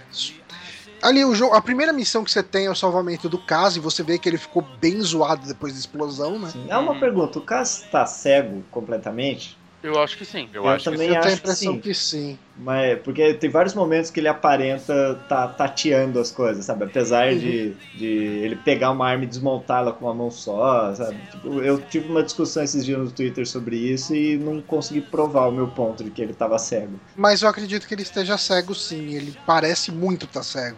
Uhum. Eu acho que é até por isso que ele não aceita usar prótese e fica usando a bengala, saca? Porque ele usa ela pra, tanto para andar quanto para tatear as coisas. Uhum. E, e eu acho que ele, ele sente que, tipo, a traição que eles sofreram da. Tipo, ele sente que ele tá pagando o preço da falta de cuidado que eles tiveram com a paz. Ah, sim. Uhum. É verdade. Então, ele eu, menciona eu sinto isso, ele, né? Eu sinto que ele tá se punindo, sabe? Que a, a, dor que, que ele, dos companheiros que ele quer continuar sentindo que ele faz. Aham. A dor fantasma. A dor Eles fantasma. falam o tempo todo no jogo. É. Ele é o que mais sente, né? Sim. Sim. Acaba sendo. Uh, e assim, uh, o, o, Afeganistão desse jogo, ele. Ali naquela. Que ano que é? 1985? É não? o mesmo ano que o Rambo 2 tá tacando o terror lá. Ah, eles podiam ter se encontrado, olha. Pois é. Claro, seria incrível isso. E daí tá rolando, né? Tem uma presença forte dos soviéticos ali naquela região. Uhum. Uh, é, é, nessa época é bem a época que o governo americano tava armando, né? Os... Tava treinando o Saddam pra. pra tomar o poder. Pra tomar, né? exatamente. E assim, as mecânicas que você acaba tendo que, que fazer, que explorar no jogo, eu acho que não só no Afeganistão, como também na África, é Tipo, salva. É, vai, tipo, captura veículo, captura soldado, é, salva não sei quem, elimina não sei o que, e, vai se repetindo, né? Tipo, é basicamente isso o jogo inteiro. Uhum. É, só não tem isso, basicamente, quando tem alguma missão com os skulls, né, cara? É. Todo, todo o resto é só isso. Que, aliás, assim, essa primeira missão já aparecem eles, né? É. Que depois que você salvou o caso, você precisa fugir deles. Eu, eu acho engraçado também essa toda essa estrutura que ele tem de episódios de uma série, uhum. sempre tendo os créditos no início, mostrando quem vai aparecer. Sempre dá uma atenção quando você vê que vai ter a, a é, isso, esquadrão dos ali. Isso era uma coisa que eu não gostava. Ah. Porque ele fala quem são os personagens que você vai ver naquele capítulo, né? É. Algumas vezes eu preferia ter sido surpreendido por eles. Eu, eu acabo não lendo, então sempre me surpreendo. Mas... eu, eu, fico brincando com a câmera, então. Eu acho que a única que, assim, que dá uma certa surpresa é aquela da. É o esquadrão das snipers, né, cara? Uhum. Todo o resto é Sim. é só uma repetição do, dos meios, do mesmo esquadrão, E a, a parte que eu não gosto disso é que quando você faz a missão e vê, ah, ok, não, não aparece o Skullface, não aparece. Ah, ok, essa missão vai ser completamente genérica, eu só vou pegar esse general e ir embora. E eu achava isso um saco. Saca? Tem muita, é. muita, muita injeção de linguiça nesse isso, jogo. Isso é uma coisa que eu comecei a jogar esse jogo de um jeito e depois eu falei, foda-se, eu vou fazer as missões que aparecerem em amarelo e eu quero que esse jogo termine. Uhum. Nossa. É o que eu tô fazendo. Assim, ah, eu, eu, eu, não consegui fazer isso. Eu fiz tudo, Cara, tudo. eu, eu, eu, só, eu só ia pras missões principais quando eu terminava todas as side options uhum. Então, eu fiz isso até abrir a África. Sabe, eu falei, tipo, eu não vou pra África enquanto tiver side op no Afeganistão. E fui fazendo tudo. Falei, ok, puta, ah, salva tal soldado. Ah, beleza. Ah, captura veículo. Beleza. É, vai lá e mata tal cara. Beleza. E é isso aí, vai repete, repete em si. Beleza, fiz tudo, vamos para a África. Fui pra África, fiz uma missão da África, abriu mais umas 5 side ops no Afeganistão de novo. Uhum. Eu falei, ah, mano, vai se fuder, eu não quero mais fazer isso, não. Eu vou focar na história. Mas, cara, vamos... o Afeganistão continua existindo quando você vai pra África. As coisas não param, assim. é, então, e continua, mas o problema é que continua vindo muita missão repetitiva, cara. É, eu acho que. É realmente eu, repetição. Eu, eu acho que grande problema também é todo o espaço que você tem entre fazer uma side op e outra. Porque quando você sai, você tem que chamar o helicóptero, ah. aí você entra no helicóptero, o helicóptero volta pra base, aí tem um aí carrega o jogo. Aí você escolhe outra missão e carrega o jogo de novo. Você tem que esperar Só o helicóptero sabe. chegar no lugar, uhum. sabe? Isso é, é cansativo. Pra, pra, pra, voltar pro helicóptero, normalmente eu aperto o select e saio. Só que é mais rápido do que esperar ele chegar. Ah, isso é verdade. É, é, é que eu ali eu tava sempre eu tava sempre no mundinho do jogo, acabava chamando. É, eu também. Mesmo, sabe? Tipo, ah, eu tava assim eu, até 20 eu horas escolhi, de jogo. Eu não escolhi uma música pro helicóptero pra não chamar ele, cara. Sabe me desculpar. e o problema disso pra mim também é que é o seguinte. Você vai fazendo as, as side ops que normalmente são missões bem genéricas, normalmente, com exceção de uma ou outra. Uhum. E até aí você tá ok com isso, ok, são as side missions. Aí as missões principais começam a ficar genéricas. Aí é o momento que eu toquei foda-se pra side ops completamente. É, é, isso é um problema que eu achei muito grave no jogo. Eu até entenderia se ele chegasse num determinado momento e falasse para você, ó, uh, não que ele falasse, mas se isso acontecesse no jogo. Uh, ok, não aparece mais missão amarelinha lá, missão importante, não tem nada importante de história para você agora.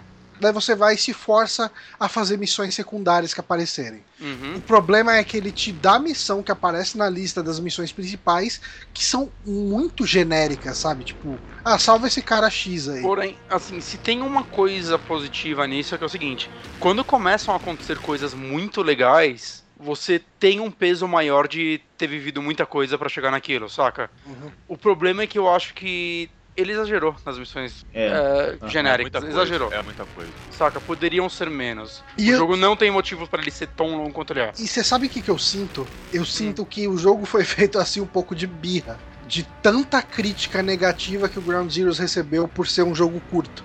Eu acho que o que o Ground Zeroes tem de ruim por ser um jogo curto, o Phantom Pain tem de ruim por ser um jogo inflado. É. Ah, cara, eu não sei se o Kojima ele é influenciável a esse ponto, não. Eu acho que ah, ele faz o que dá na telha dele mesmo.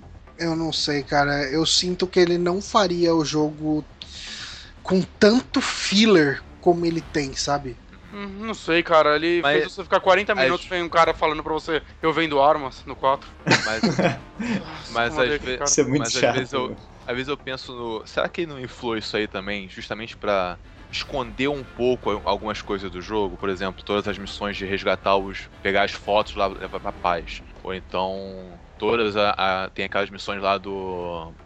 Do cara das armas lá também, que ele faz. Né? O armeiro lendário? O armeiro, lendário. Ah, ah essas são fazer. São coisas, são coisas assim que são ou são importantes pra, pra história, assim, entre aspas, ou então coisas que são importantes assim para melhorar o seu gameplay. E, pô, tá ali escondido, sabe? Então acho que é meio que mas eu sinto que poderia ser. Eles poderiam ter, sei lá, meter uns umas cutscenes mostrando o armeiro lendário falando com você, sabe? Tipo, transformar o cara num personagem mesmo. Fazer uma coisa interessante, porque é. você chega lá e você vê Não, uma foto do cara, eu, meu. Essa é a minha crítica também a Mother Base, cara. Você constrói aquela base gigante para não fazer porra nenhuma nela. Você é. vai lá, olha a paz, olha uma pessoa ou outra parada sem interagir com eles. Soca e... meia dúzia de soldados é. que agradece muito agradece. por você ter socado eles. Sim, sim. Porra. Mas isso é uma coisa interessante. Ser... Tinha um que... potencial tão grande pra ela ser divertida. É verdade. E dá umas missõezinhas de tiro alvo. É, é, que, que, tem uma, que tem a missão mais difícil do jogo, né? Aquela na, na plataforma de tecnologia e desenvolvimento lá que. Sim, caraca, cara, é horrível. Aquela de... Nossa, eu fiz muitas vezes esse eu negócio. Fi, eu fiz com o YouTube, cara. Eu fiz com o YouTube. Eu não consegui fazer sozinho, não. É, não, eu, eu fiz acho que umas 30 vezes. Caraca. Eu só fiz a primeira na ala médica que eu vi. Eu, ok, isso é chato. Parei, eu não tenho saco por isso não, gente. É, é mas é, é, muito triste aquela base ser tão gigante e não tem nada pra fazer lá dentro, né, cara? É, nada. Mas é engraçado também que, por exemplo, quando você descobre a parada da paz, você quer andar aquela base inteira procurando alguma outra coisa escondida. E não nela. tem. Não tem nada. É uma tortura isso, cara. Mas uma coisa que eu, eu ia falar que acabei esquecendo. Vocês chegaram a pegar uma conversa dos soldados lá pro fim do jogo, depois que você já bateu em alguns e tal, eles falando, tipo, que eles não entendem por que, que você bate neles? não, isso eu não vi. Ah, porra, mano, eu faço tudo direitinho aqui, o cara vem e me bate. Sério? Sim, cara, eu fiquei mó triste. Falei, caralho, que mancada. Eu já peguei duas, duas meninas conversando se a outra era do Team Cass ou Team Big Boss. Ah, isso eu achei tá também. Uma coisa que eu acho muito legal é os dois soldados conversando sobre ter passado a mão na patinha do D-Dog. ah, não tem aquelas almofadinhas tão fofo. cara, as conversas dos caras são muito legais, né? são muito engraçadas. Uhum. é muito tipo small talk de escritório, sabe? Tipo, o pessoal conversando as coisas muito besta que você fica imaginando, cara, os caras estão aí o dia inteiro nessa merda, nessa base que não dá pra entrar em nenhuma porta. Eles devem ter que se distrair de alguma forma, cara. Tipo, de, alguma, de um foi, jeito. Foi uma sacada legal. é, bem, é bem Austin Power, né, cara? Os soldados do Austin Power é, quebraram os do, do, James Bond dando vida a eles. Ah, é, sim. É, pode crer. tipo, mata o soldado e depois mostra a família recebendo a visita. Sim. muito bom. Cara, o Austin Power é muito bom, cara. Mas falando em D-Dog, cara, tipo assim, você tem as unidades de suporte, né, nesse jogo. Você tem o Diamond Horse. Aham. Uhum. Você, você já viu a tirinha do Diamond Horse que mal feliz que vocês são melhores amigos a partir do momento que você pega o D-Dog você nunca mais pega ele? ele é mal triste olhando no canto. Eu ainda pegava ele de vez em quando porque eu ficava com dó dele. Nossa, cara. eu usava Sério? direto Nossa. ele, cara. Eu achava ele super bom pra deslocamento. Chegou uma hora que eu comecei a trocar durante a missão, sabe? Tipo, ok, tipo, essa missão aqui eu tô nesse lugar e vai demorar pra eu chegar lá. Eu chamava o, o o Diamond Horse. Aí quando eu chegava ali, eu chamava o Quiet ou o D-Dog. Ah, cara, pra mim é a Quiet e D-Dog só. E assim, o D-Dog, ele é. Você acha ele de uma forma, entre aspas, aleatória, né? Uhum. Acho que é sempre na mesma missão, né? Só que depende de você pegar ele ou não. Eu acho que ah, depende é? do horário que você entra na missão. Ah, Mas você, você não acha ele lá? Você, acha você não acha ele em outras missões? Será? Eu acho que não. acho que não. Uma coisa que eu me pergunto muito é o que acontece, é, tipo, que tem a Quiet também. Porque a Quiet você pega ela depois da missão 11, né? Uhum. Que é aquela missão que você enfrenta ela. Uhum. Eles tentam recriar um pouquinho, né, o lance de, da luta contra Sniper. Tanto do. Sniper Wolf. Da, da Sniper Wolf, um pouco do, do The End. Mas eu acho que dessas. Sei lá, botando um top 3 aí eu fico em dúvida entre colocar ela em segundo ou terceiro lugar. Nossa, pra mim a primeira é a do The End, sem a dúvida. The tem nem é. E a, a, da Quiet eu achei muito melhor do que a luta contra a Sniper Wolf. Ah, contra a Sniper Wolf ela, ela é bem fraquinha. Cara, né, a tensão é. contra a Quiet é real, sabe? Tipo, você realmente não sabe de onde vai vir o tiro. A... Você a levanta... da Sniper Wolf, é, ah. ela é mais memorável, mais pela situação toda envolvendo o Otacon e ah, tal. Sim, depois, Quando né? ela foi feita, né? O Metal Gear é... Solid 1, de modo geral, ele é, é, é muito emblemático pelo, pela época em que ele foi feito. E eu fiquei esperando ela aparecer, joguei. sabe? Tipo, por, por, porque ela conta no, no, Metal Gear Solid que foi o, o Big Boss que encontrou ela e treinou, sabe? Chamava ele de Saladin e tal, e ah, ele me salvou em tal lugar. E eu fiquei esperando a missão que eu ia encontrar ela e, tipo, levar ela pra base para começar a treinar. É, teorica, teoricamente você encontra ela, porque quando você abre a, a missão Extreme da, dessa da, da, da da Quiet, eu acho que ela tá com a roupa da. É, ali, da você libera a roupa da Sniper É, Wolf. você libera a roupa da Sniper Wolf. Mas a Não, Sniper mas eu Wolf que ela- seria ela- criancinha aí agora. É, mas eu acho que ela tá com a roupa da Sniper Wolf nessa. Ela tá. Aí você vence ela com, com tranquilizante e libera pra você poder usar a, a roupa da Sniper Wolf. Eu queria saber se vocês usaram bastante ela. Muito. Direto. Muito. Nossa, muito, muito. Eu acho Quase, tipo, 80% do jogo. Cara, depois Depois que você busquei pega. Cara, quando você pega a Quiet com o sniper. ah, o rifle de sniper com o silenciador dela. Aham. Uhum. O jogo acabou. O jogo Não, acabou. cara, acabou. Tipo, é, é só você tomar cuidado de estar de tá sempre mandando as missões de expedição pros caras cancelar os, os capacetes da galera. Uhum. Isso é uma mecânica interessante também que eu Sim. vejo pouca gente falando, né? Eu gostei muito disso. Que os seus inimigos eles vão reagindo à forma que você tá mais matando eles. É, ele se Então, adapta. se você tá vencendo muitos seus inimigos usando gás tranquilizante, eles vão começar a usar máscara de gás. Se você tá usando muito tiro na cabeça, eles começam a usar capacete. Aham. Uhum. E, e assim, daí você tem as missões de expedição, né? Porque você tem como capturar os inimigos e mandar pra Mother Base. E E eles viram Ah, seus soldados e você viram seus- manda eles Exato. despacha pra missões no, no mundo aí. Eu acho que o, detalhe mais legal é quando você começa a tirar muito no saco do- dos, dos soldados, que eles começam a botar mulheres na. Ah, é? na- é. Não, isso eu não cheguei a ver. É. Foda. Só- eu só ouvi o pessoal, o pessoal comentando isso. Né? É, é, é muita Kojima isso, cara. É como, Kojima. como se as mulheres fossem continuar lutando, levando um tiro meio É. pernas. Tá ok, né? Ah, e um dos suportes que tem é o de Walker, né? De Walker. Eu usei muito De Walker. Cara. Nossa, usei acho Caraca, uma eu vez. nunca usei. Eu nunca usei. Eu usei uma vez e não curti. Cara, depois você pega Ah. a cabeça dele de, de Interceptor, ele, ele fica muito útil. É a última cabeça, né? Mas, tipo, ele, fa ele faz as coisas sozinho. Ele vira o D-Dog com uma metralhadora giratória. é?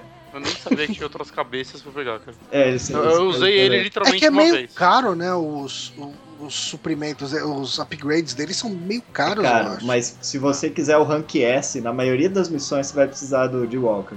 Porque o Hum. rank S é de speed, é quanto mais rápido você fizer a missão. E como ele, tipo, ele é um tanque, você bota o escudo nas costas, sobe no de Walker, faz a fase inteira correndo, termina o que você tem que fazer, sai correndo de novo e, tipo, ele é a melhor coisa pra fazer rank S nas missões. Ah, Valeu pela dica. Boa pra quem quer pla- platinar. né? É, eu tô tentando. Falta 41 missões.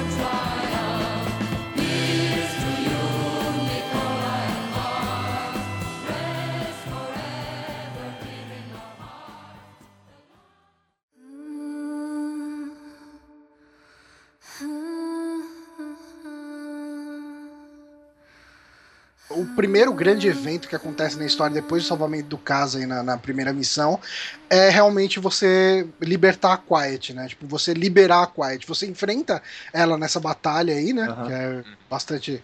É bem interessante o lugar que você enfrenta e tem o lance dela se banhar né, na água ali pra recuperar energia. Eu não vi essa parte. É assim, depende. Se Ah, aconteceu comigo. dá tempo pra ela, e, tipo, ela começa a jogar água ali, faz até um arco-írisinho ali e tal. Você mata ela com um tiro ao invés de tranquilizante. Ela não vira amiguinho. Ah, é? E tem um jeito de você matar ela realmente e eliminar ela da história, né? Ah, é? Eu não sabia. Ou não? Eu Porque- acho que eu quando acho que o caso manda você matar ela se você atirar, não é algo assim. É, eu, porque eu tenho quase certeza que você tem como. Porque assim, quando eu li alguma coisa de walkthrough, alguma coisa assim de, de ordem de missões, porque é, lá pro final do jogo você precisa liberar a missão 46 e eu não tava conseguindo. Aí eu fui atrás e os caras falaram: ah, se você está.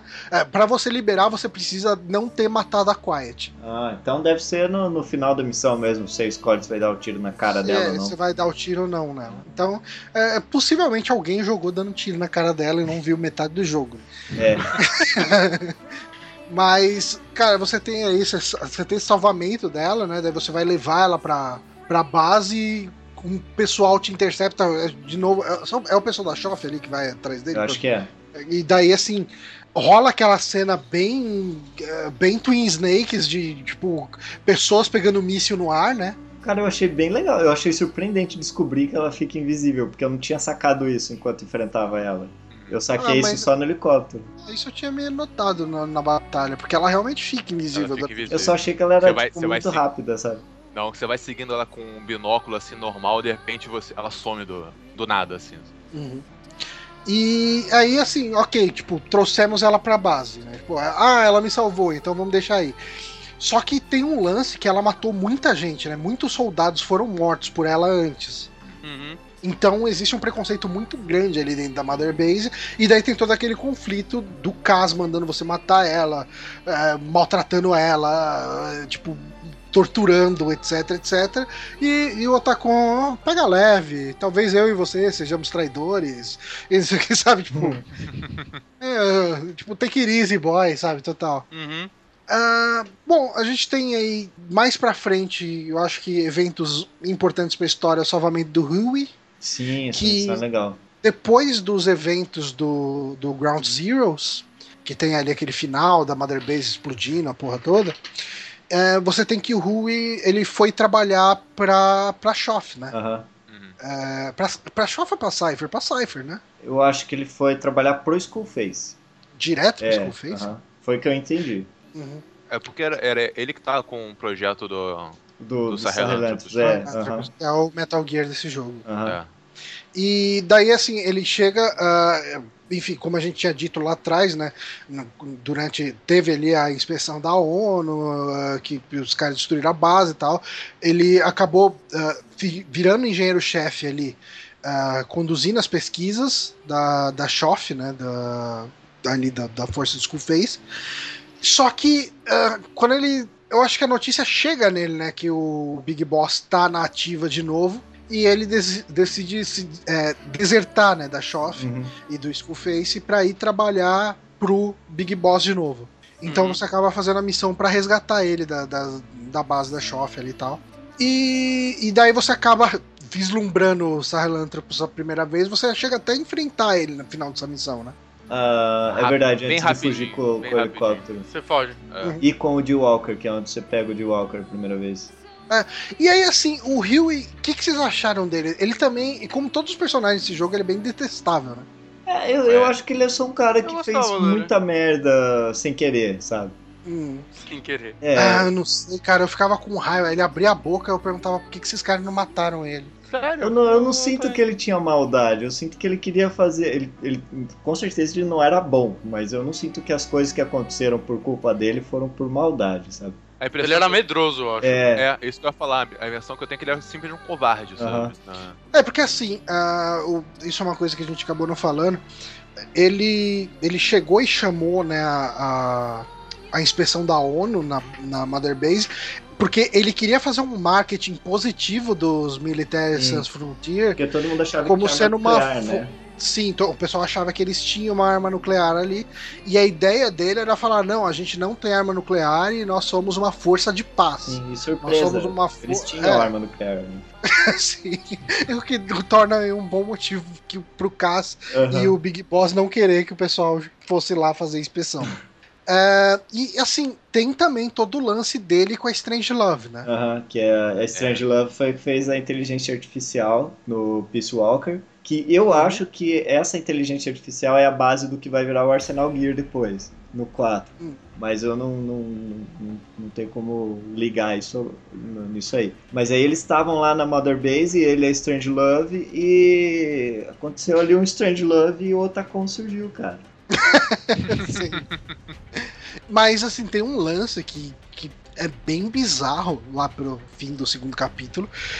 Que é o lance do, do Rio ter trancado ela dentro do latão lá da inteligência artificial e ela implorando para sair. Vocês acham que aquilo foi acidente ou foi intencional?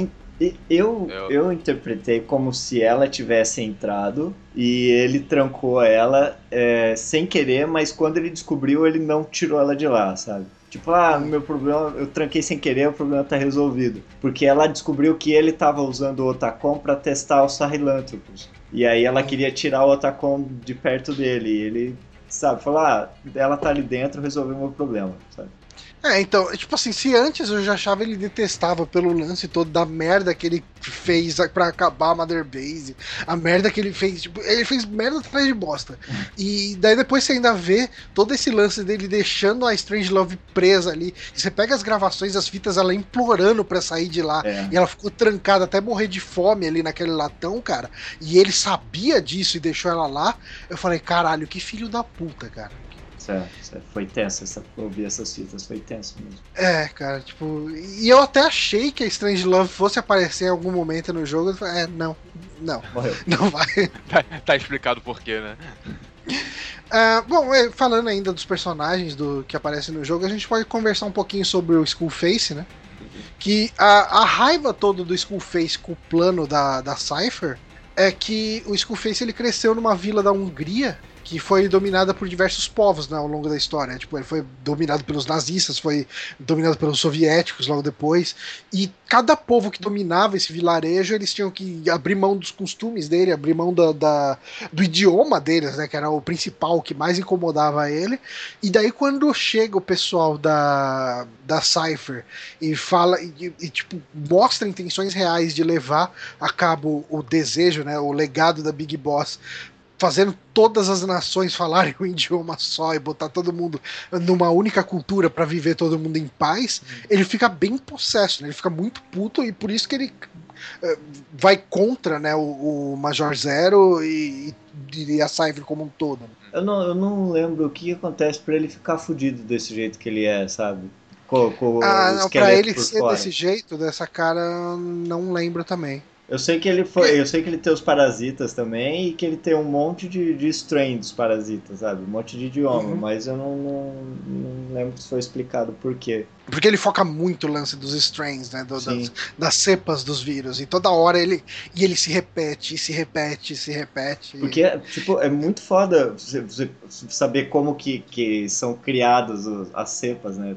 Tradução que são criadas as cepas do, dos parasitas que, tipo, o, o, parasita ele se adapta a um idioma e ele só é ativado quando a pessoa que ele infecta fala esse idioma. Então, para ele treinar, para ele é, criar mutações do, do parasita que falam um idioma específico, ele infecta as pessoas e coloca um fone de ouvido na garganta das pessoas, sabe? E deixa uhum. falando vários idiomas ali, tipo, pro, pro parasita aprender aquele idioma que aliás é uma das missões mais perturbadoras sim. do jogo, né? Uma das é, poucas missões mais cinematográficas, que é quando você vê naquela base onde o pessoal tá fazendo isso, né? Você vai salvar uma das crianças, né? É, o matadouro, né? É. Essa missão é bem foda. Assim, eu acho que pro final do capítulo 1 começam a ter bastante missões mais cinematográficas. Uhum. Né, ele começa a aparecer mais um Metal Gear, só que da forma certa. Pelo menos eu, eu não fiquei cansado de nenhuma CG desse jogo. Não, não, as CGs do jogo. As, as CGs desse, do uhum. Phantom Pain, elas são muito bem dosadas, assim. Eu Sim. acho que elas contam bem a história. Eu sinto falta de terem mais delas. Uhum. Num jogo tão longo quanto ele é, eu acho que poderia ter mais, sabe? Tipo, que nem eu disse aí, o lance do. O, cara, talvez o lance do, do intérprete de inglês, né? Que você precisa uhum. do. No começo você precisa do intérprete de, de soviético, né? De, de, de enfim, de russo. Uh, você precisa pegar um soldado soviético que, que aceite ser o seu tradutor, mas para frente você vai precisar de outros também. Mas, quer dizer, necessário mesmo para a história é, acaba sendo esse e um africano, né? Uhum.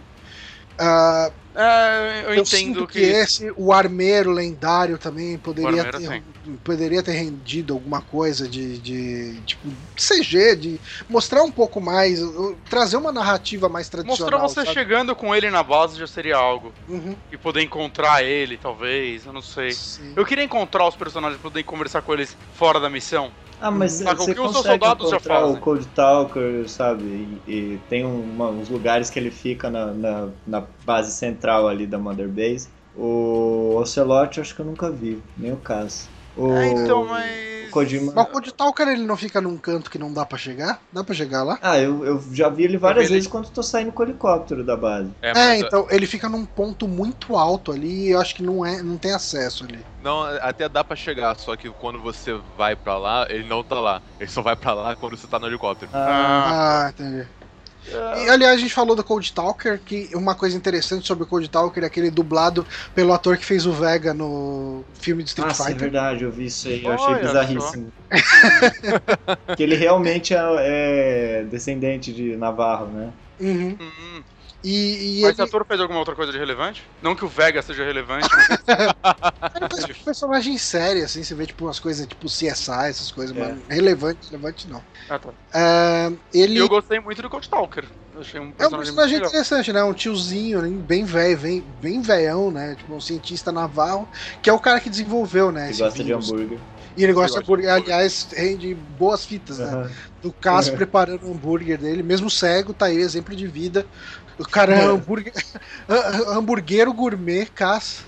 Uma coisa que eu não entendo é uma parte que eu tenho um momento X lá que eu cheguei, que eu voltei pra Mother Base, aí tava o Cold Stalker perto do helicóptero. Aí ele tava resmungando lá numa língua qualquer, aí de repente ele virou para mim e falou assim: é, cuidado com o caso Hiro. E sumiu. Tipo assim, cara, como assim? Você solta uma parada dessa assim do nada e. E vai embora. E vai embora. é. E, tipo, e o caso Hiro não faz nada. O caso Hiro é da Cypher. O tempo todo, desde o começo do jogo, o caso Hiro é da Cypher, ele tá do lado do zero.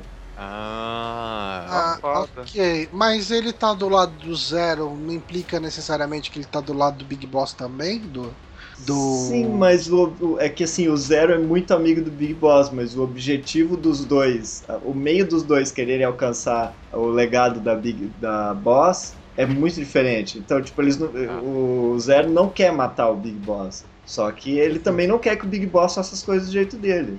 Saquei. E o Ocelot é completamente oposto ao Cypher. Então, tipo, por isso que os dois se odeiam lá dentro. Vivem batendo cabeça. Isso explica muita coisa. Tá, ok. Agora, agora faz algum sentido.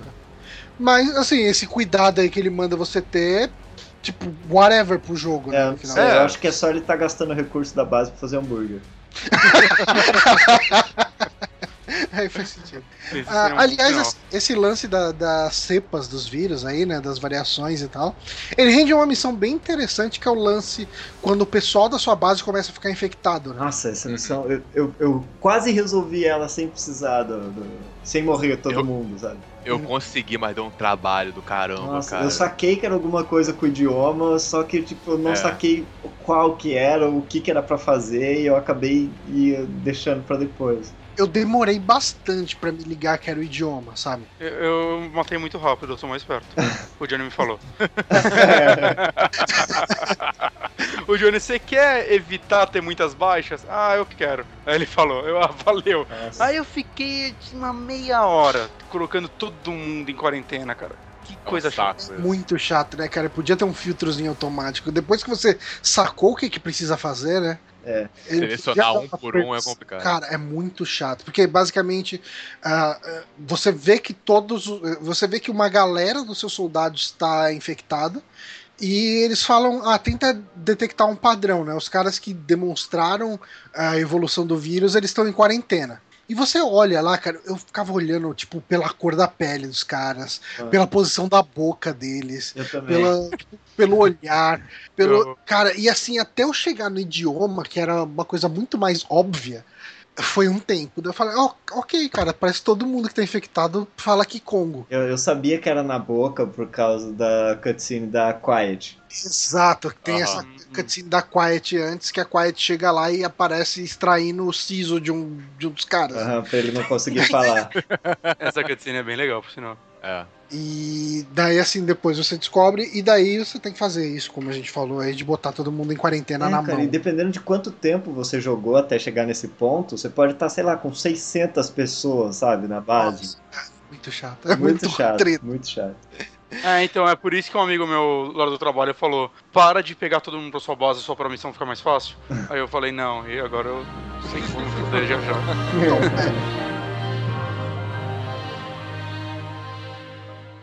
É. Enfim, uh, o jogo evolui mais um pouco aí em questão da história, né? Uh, o capítulo 1 ele termina com a batalha contra o Skullface, é isso? Capítulo 1 termina é, contra o Metal Gear. Contra, o, contra o Metal Gear, e daí no final o Metal Gear pisoteia, né? O Skullface que, que pede para você matar ele, né? Uhum. Ele tá ali, tipo, à beira da morte ali, todo esmagado, e, e pede, pelo amor de Deus, para que você mate ele. Aí rola uma cena bem Robocop 1, né, cara? É. De... dele cortar os membros com a escopeta. Os membros com Puta, é bem Robocop 1 mesmo, cara. Mas essa cena é legal, cara. Que é, eles fazem basicamente o que aconteceu com eles uh -huh. nele, né? É. Eu, eu gostei dessa cena. Eu gosto de vingança. Eu achei um erro nessa cena. Hum, no final dessa cena, o Ryu aparece e dá um tirão na cara dele e grita, ah, vingança. Só que, tipo, o Ryu tá em pé e aquela prótese dele precisa estar tá ligada numa tomada. Precisa? Sim, o tempo todo tem um cabão ligando ele em algum lugar. Eu nunca reparei esse Nunca cabo. reparei no cabo, né? Eu também não tinha reparado. É, Será que, será que o cabo não é só, tipo, tipo quando você tá em casa e deixa carregador. o celular no carregador pra não gastar bateria? É, deve ser isso. gente. não sei. Toda vez que aparece, tá- tem esse cabo ligado aí. Ah, de repente tava ligada numa bateria. Ligou no helicóptero, é, pode ser. no helicóptero. Mas enfim, talvez tenha realmente um problema nessa cena. É. O que mais a gente pode falar aí sobre a história do jogo? Ah, tem a parte do, do Liquid Snake, Sim, o Eli, né? que é, que é referência ao Senhor das Moscas. Que é quando você já vai lá pra África, né? Aham. Ah, você tem inicialmente algumas missões que você precisa salvar soldados mirins, né, crianças, né, que é uma realidade da África e de alguns outros lugares de conflito, inclu inclusive Afeganistão tem muito soldado criança. né? Inclusive qualquer lugar Sim. que tem conflito hoje em dia. É verdade. E, e você vê que eles têm ali, eles idolatram um certo soldado que é a Mamba Branca, né? Aham. Uhum. Isso. E você descobre que é um molequinho loiro, todo poser, Porradeiro. é porradeiro. E, e aliás, o que vocês acharam da luta contra ele? É, eu achei bem fácil e, tipo, é, isso era pra ser uma boss battle, saca? É, eu não gostei, cara. Achei bem. É assim, eu, eu acho que é como seria o Big Boss lutando com uma criança mesmo, sabe? Alguém usou a bazooka? Não é. Não. Caraca, cara. Isso quer resolver o problema, né?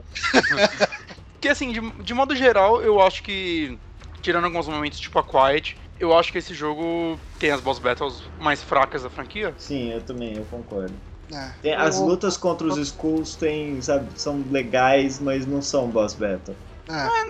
É um inimigo mais difícil. É, na missão Às vezes 31 lá é- você luta com Metal Gear. Eu achei meio que um saco, que é corre de um lado pro outro, enche a bazuca e atira. É, não tem estratégia, é verdade. É, tem, cara, tipo, essas batalhas. Tem uma batalha que você precisa proteger o Cold Talker, que você enfrenta os, esses skulls.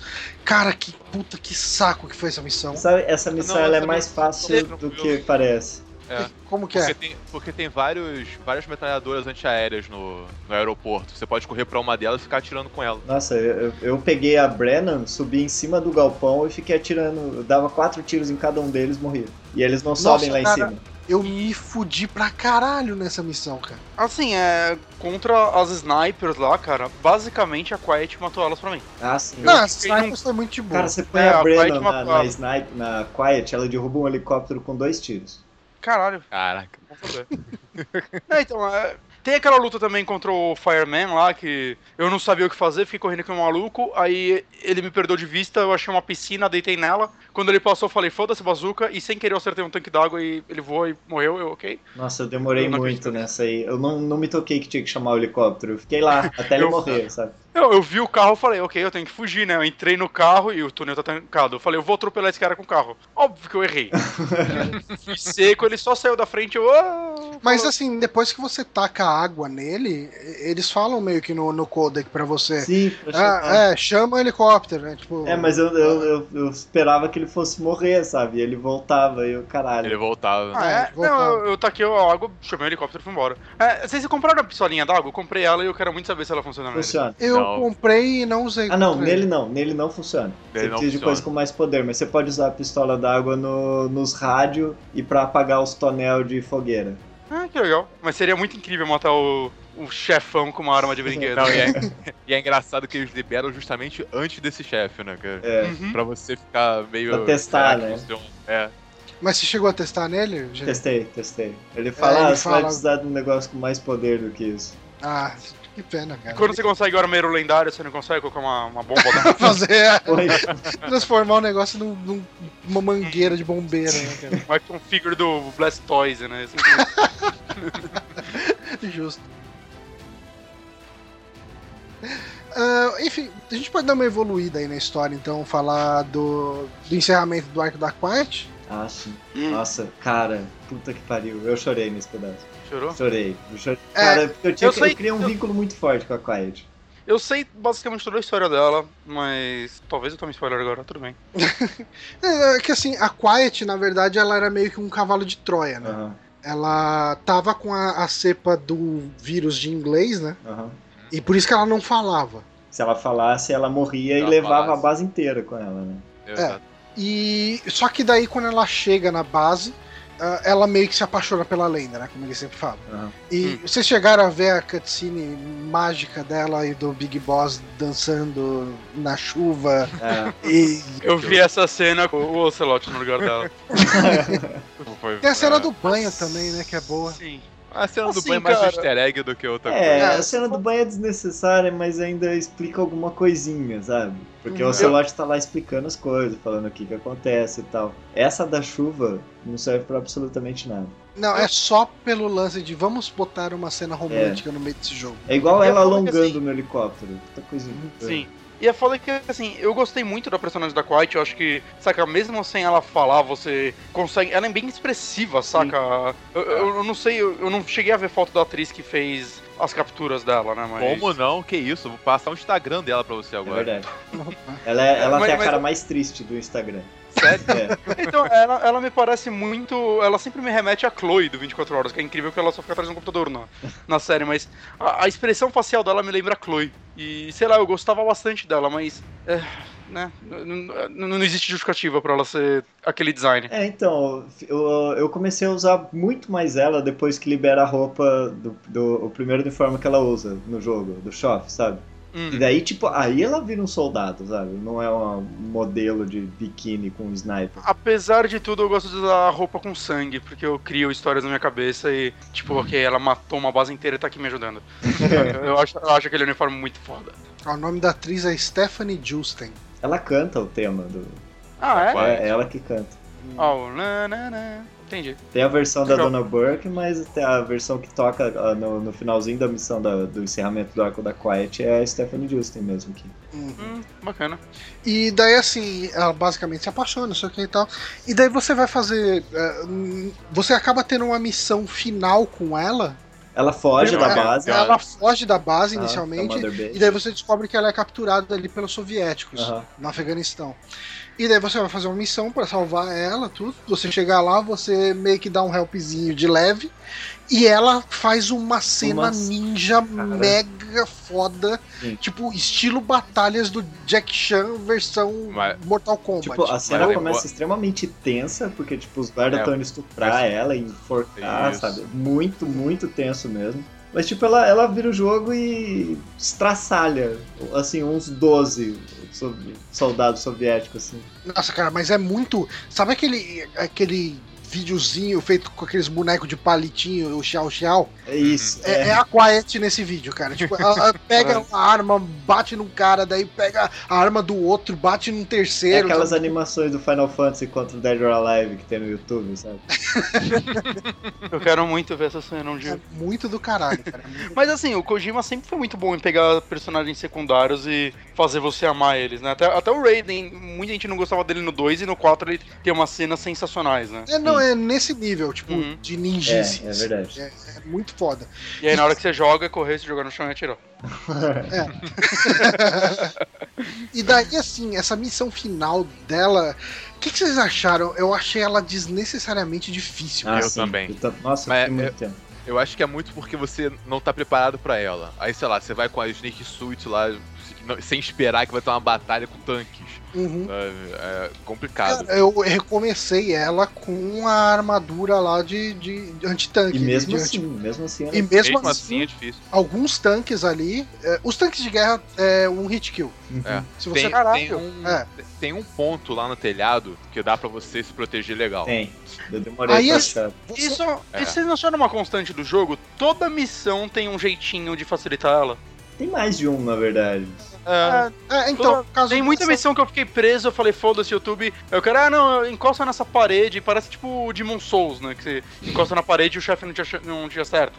Quase toda missão tem um jeitinho muito fácil de você é, fazer. É... Até, mesmo sem olhar, você, tipo, puta, fiz a missão e falhei, mas agora eu sei onde tá o cara que eu tenho que resgatar. É, vários momentos você acha, você acha soluções na cagada, assim. Então, mas ah, essa missão é foda porque, assim, você fica enfrentando muito, muito tanque.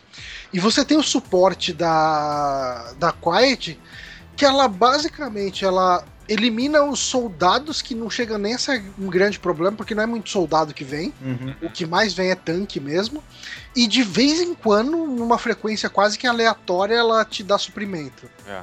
Ah, eu, eu acho que essa missão ela é desnecessariamente difícil, sabe? Tipo, Eu, eu gosto muito do final dela, Hum. porque você conseguiu eliminar todos aqueles tanques lá, não sei o que. Aí quando você fala assim, não, sai daí com ela, e você começa a correr, você olha no fundo vindo mais tanque assim, aí, sei lá, bate um desespero de caraca, não acabou ainda, sabe? uhum, Mas na verdade é só você continuar correndo que ela- a missão vai terminar. sim. Mas cria uma tensão que eu acho muito legal. E é que- que daí inicia aquela tempestade de areia, né? Isso, o isso. boss toma, tipo, toma tiro ali, se fode grandão e fica meio que na merda caído ali. E daí, assim, começa a tempestade na areia, o boss tá quase morrendo e ela precisa fazer alguma Ah, e coisa. ele é picado por uma cobra venenosa. Ah, é isso que acontece. Eu Aham. tava tentando lembrar o que que acontece pra ela precisar chamar o reforço. Aham. E aí, assim, ela acaba tendo que falar. E daí ela que fala com os soldados, dá a posição, fala, vem aqui, o, o boss tá ferido e não sei o quê. E daí ela foge e some, né? Aham. E daí, assim, é, essa escapada dela é o fim do arco dela. Sim, e é muito sutil depois que chega o helicóptero, que eles conseguem salvar o boss, você olhar em volta ali do cenário e tem umas pegadas dela, sabe? Subindo Ah, a sim, areia. E tipo, é um negócio que passa muito fácil sem você ver. E dá pra seguir isso? Tá, você vai seguindo Tá. e no final da trilha, tipo, é uma trilha comprida até. Lá no final tem uma fita que tem ela contando a versão dela do que tava acontecendo, sabe? Nossa, que foda. Muito foda. Ma- Mas é por isso que me falaram que essa daí é bom se, se você usar ela, faz essa missão último de tudo. Sim. Né? Que você perde ela do seu jogo. É, não, mas agora É. tem como voltar. Não, agora né? tem como resgatar. É. Ah, é? É, resgatar É, o- mais ou menos, resgatar só pra gameplay. É, no último patch, você refazendo a, a- a missão 11 sete vezes, você pega ela de volta. Ah, vai tomar no cu, velho. Eu não vou. Ah, vai, porra. Fuder. Você achou que ia ser fácil, cara? Ah, velho, vai se fuder. Mas ó, vou- antes desse patch, você perdia ela definitivamente, ela não voltava, Definitivamente. sabe? E tipo, foi parte do que me fez chorar vendo o final dela, porque realmente Ah, mas muito é- foda. Mas deve ser bem mais legal você aceitar isso, né? É, não, eu fiz um, fiz um truque no Ah, Steam uma pra questão- voltar. Por uma, Ah. questão, por uma questão de história, é bem mais legal você perder ela. Sim, sim. Uhum. Mas, por exemplo, se você quiser continuar jogando, é uma Uhum. perda inacreditável. Ah, sim. Ah, eu devo fazer isso por último, então, e foda-se. É, e assim, essa missão, ela é. Eu acho que o jeito que ela conversa com o pessoal da base. Você vê que assim, ela reluta bastante antes de abrir a boca pra falar. Aham. É, ela vê que aquilo, tipo assim, é ou fazer isso, ou perder o boss, que é aquela pessoa que ela começou a admirar, que ela começou a entender e aceitar Amar. como. Tipo, amar, né? De verdade, isso realmente. Então ela chega e quando ela fala, você sente que tem um misto de peso e um misto de alegria. Aham. É. E é até que legal. Ela se sente útil, ela se sente salvando realmente ele. E acho que eles fizeram muito bem a cena dela falando. É. E é até legal quando, quando ela começa a falar com o cara do helicóptero, o cara do helicóptero fala assim, pô, você tá comunicativa É, hoje, tá sabe? Dá uma brincada. hoje, né? É, é bem legal isso. É, é bem, é um, é um fechamento de arco muito legal, acho que. Só, só, é, só é triste por uh, toda aquela questão de Kojima falar antes do, do jogo sair que as pessoas teriam vergonha da. Ah, toda. é. Falar da roupa dela, que não sei o que, que teria uma É. justificativa inacreditável. Como uma, É. uma justificativa boba, sabe? É, a justificativa é mais ou menos o lance que ela ter sido queimada ali no começo do jogo, né? Uhum. Queimou os E daí- pulmões dela. É, queimou os pulmões, daí tipo, teve um, um processo de reconstrução que fizeram, e daí ela virou essa meio ghost aí, eles usaram os parasitas pra construir ela, né? Ela, res- para- ela respira por fotossíntese, não é um É, assim? é, É, pela água. Na É, água. ela, absor- ela bebe a água, absorve a água com contato com a pele dela. E, se se ela tiver de roupa, a roupa vai ficar úmida e a água vai entrar nela do mesmo jeito.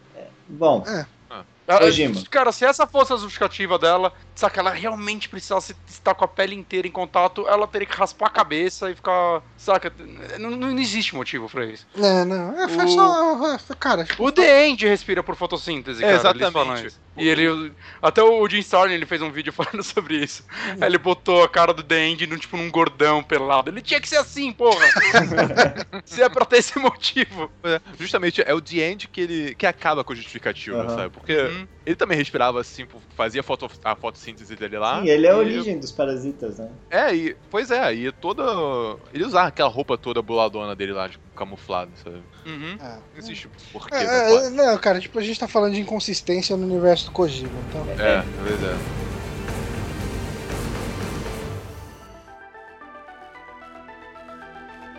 Acho que a gente pode falar do final final do jogo, né? E, e, e encerrar o cast. Melhor música. É, vai me estragar do... muito ou é melhor eu, eu me despedir agora? Eu acho que você já pegou a pior parte. É. Então, o que, que vocês acharam de você ter que rejogar a primeira missão com todos os símbolos de tutorial que tinha no começo do jogo, tipo, te ensinando a apertar o botão X, é. te ensinando a apertar o botão S. É, Depois que você já jogou, tipo, 80 horas de jogo. Eles nem reprogramaram a parada. Não, é a mesma missão com alguma ceninha. É a versão do diretor, sabe? Você joga a primeira é. fase, a versão do diretor. Porra, mas eles podiam ter reprogramado essa parte, só isso, assim. Não tinha tempo, cara. Eles cortaram uma missão é, inteira. Cara, eles nem, eles nem mudaram a introdução daquela primeira versão que eles mostraram em 2012. É a mesma coisa, sabe? Você acha que eles vão fazer isso? Mas é, realmente podia ter encurtado bastante essa rejogada da primeira missão. Mas eu. eu... Não, mas ela é. Mas ela é menor. Ela é um pouco menor. Ah, ela tem. Só não tem o um pedacinho da fuga a cavalo. Até lá tem tudo, cara. Ah. Até enfrentar não, é, o Man é, Fire ali na. É porque a primeira vez que você joga ela parece maior. Ah, é verdade, tem isso também, né? Mas depois que você já sabe tudo que tem que ser feito, onde que tem que ir, é. onde que você não pode ir, você passa essa missão bem rápido. É, e daí assim, ok, você faz toda a missão ali de novo. E no final uh, rola a grande revelação, né, que tipo, o, o, cara que você acha que morreu ali, né? É, o Ismael ali é o Big Boss. E daí tem a conversa do, do Ocelote com o Big Boss. Uhum. E daí o Big Boss fala: Ah, então, você acha que ele vai dar conta do recado? E, e daí meio, não, tipo, ah, ok, a gente trabalhou durante esses nove anos para fazer ele acreditar que ele é o Big Boss. É, ele foi programado para achar que ele é você. O Big Boss fala, ele era o melhor de nós, ó. dá muito uhum. crédito, cara. Sim. E isso eu acho assim, uh, o, o Bonatti fez uma brincadeira né, com isso no começo, mas eu acho que é esse o ponto desse jogo que mostra para você que o Big Boss, na verdade, ele não é uma lenda. Ele é tão hipócrita quanto as pessoas que ele luta para destronar. É, você vê que ele se transformou no monstro que ele abominava. Ele é o cara que vai manipular um soldado para salvar a própria pele, como ele fez. Sabe? Eu acho que nesse momento que você vê que ele uh, abriu mão do soldado mais importante, do cara que arriscou a vida. Assim, o Big Boss ele ficou vivo uh, essencialmente porque o médico se jogou na frente dele durante, na hora da explosão da bomba da, da paz.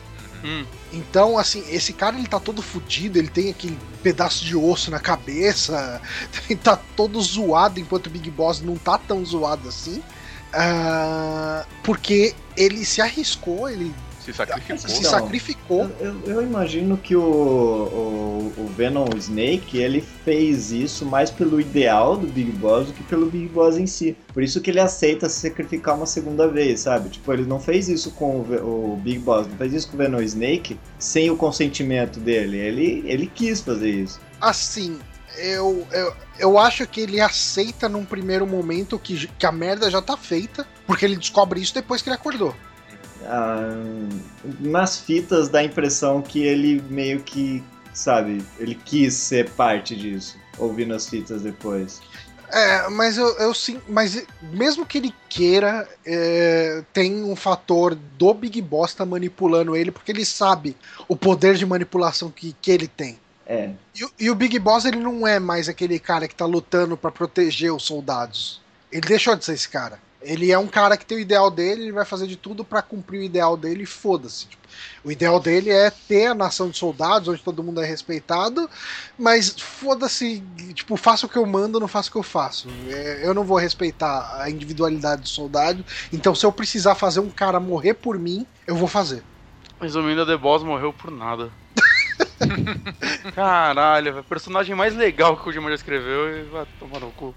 Mas, mas eu sinto que, assim, eu, eu acho que essa cena final, onde tem uh, um, um olhando pro outro, eu acho que ela é, é bem construída que tanto que assim eu só fui perceber as nuances dessa cena depois de ir atrás de YouTube, de reviews da cena, de pessoas fazendo análise, porque assim basicamente os dois estão conversando através de um espelho, né? Sim. E assim você vê que uh, o, uh, o Venom Snake ele tá conversando ali com o Big Boss. E num primeiro momento você vê ali atrás os símbolos da Outer Heaven que você construiu, né? O símbolo que você deu ali e tal pra ela. Uhum. E daí, em determinado momento, ele quebra o. Ele coloca a fita, né? Na, no MSX ali, no datacorda. Uhum. Ele pega aquela primeira fita, né? Que é da, da The Man Who Sold the World. Que, lá é que da, ele põe no começo do jogo, que ele põe pra tocar. Sim.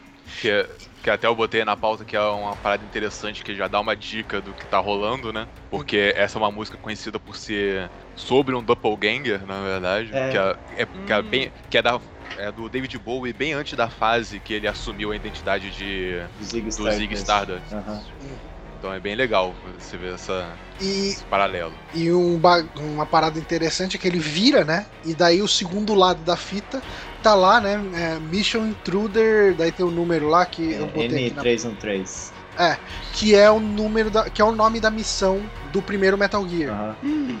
O ele primeiro tá do MSX. É do MSX. Ele tá invadindo o Alter Heaven pra matar o Big Boss. E daí, assim, quando ele coloca a fita, uh, começa a vir um som, meio, aquele som de, de modem conectando, uh -huh. que é o som que o datacorder faz quando você vai rodar um programa nele. Sim. Hum. E daí, assim, tem o MSX ali do lado, é como se estivesse rodando o Metal Gear 1. E, assim, no que ele coloca a fita, ele quebra o espelho, que ele tá conversando com o Big Boss. E nos cacos do espelho, você olha ali para trás, o símbolo que era da sua Mother Base vira o símbolo da, da, da Outer Heaven uhum. do, do MSX. Então é como se, como se naquele momento que quebrou o espelho tivesse passado os 10 anos, né? Uhum. Acho que é a diferença. É como se tivesse passado 10 anos e é aquele momento que o Venom Snake sabe que ele vai ter que morrer pelo Big Boss. É até um detalhe legal também, o, o chifre dele tá bem maior Sim, nesse momento. Tipo, tá, tipo tá. passei os últimos 10 anos matando geral, sabe? Matando gente pra caramba, sabe? Uhum. Cara, eu fico feliz de ter ouvido vocês falarem isso, que eu não ia pegar nenhuma dessas nuances. E agora, quando eu jogar, eu vou pegar vários detalhes legais. É.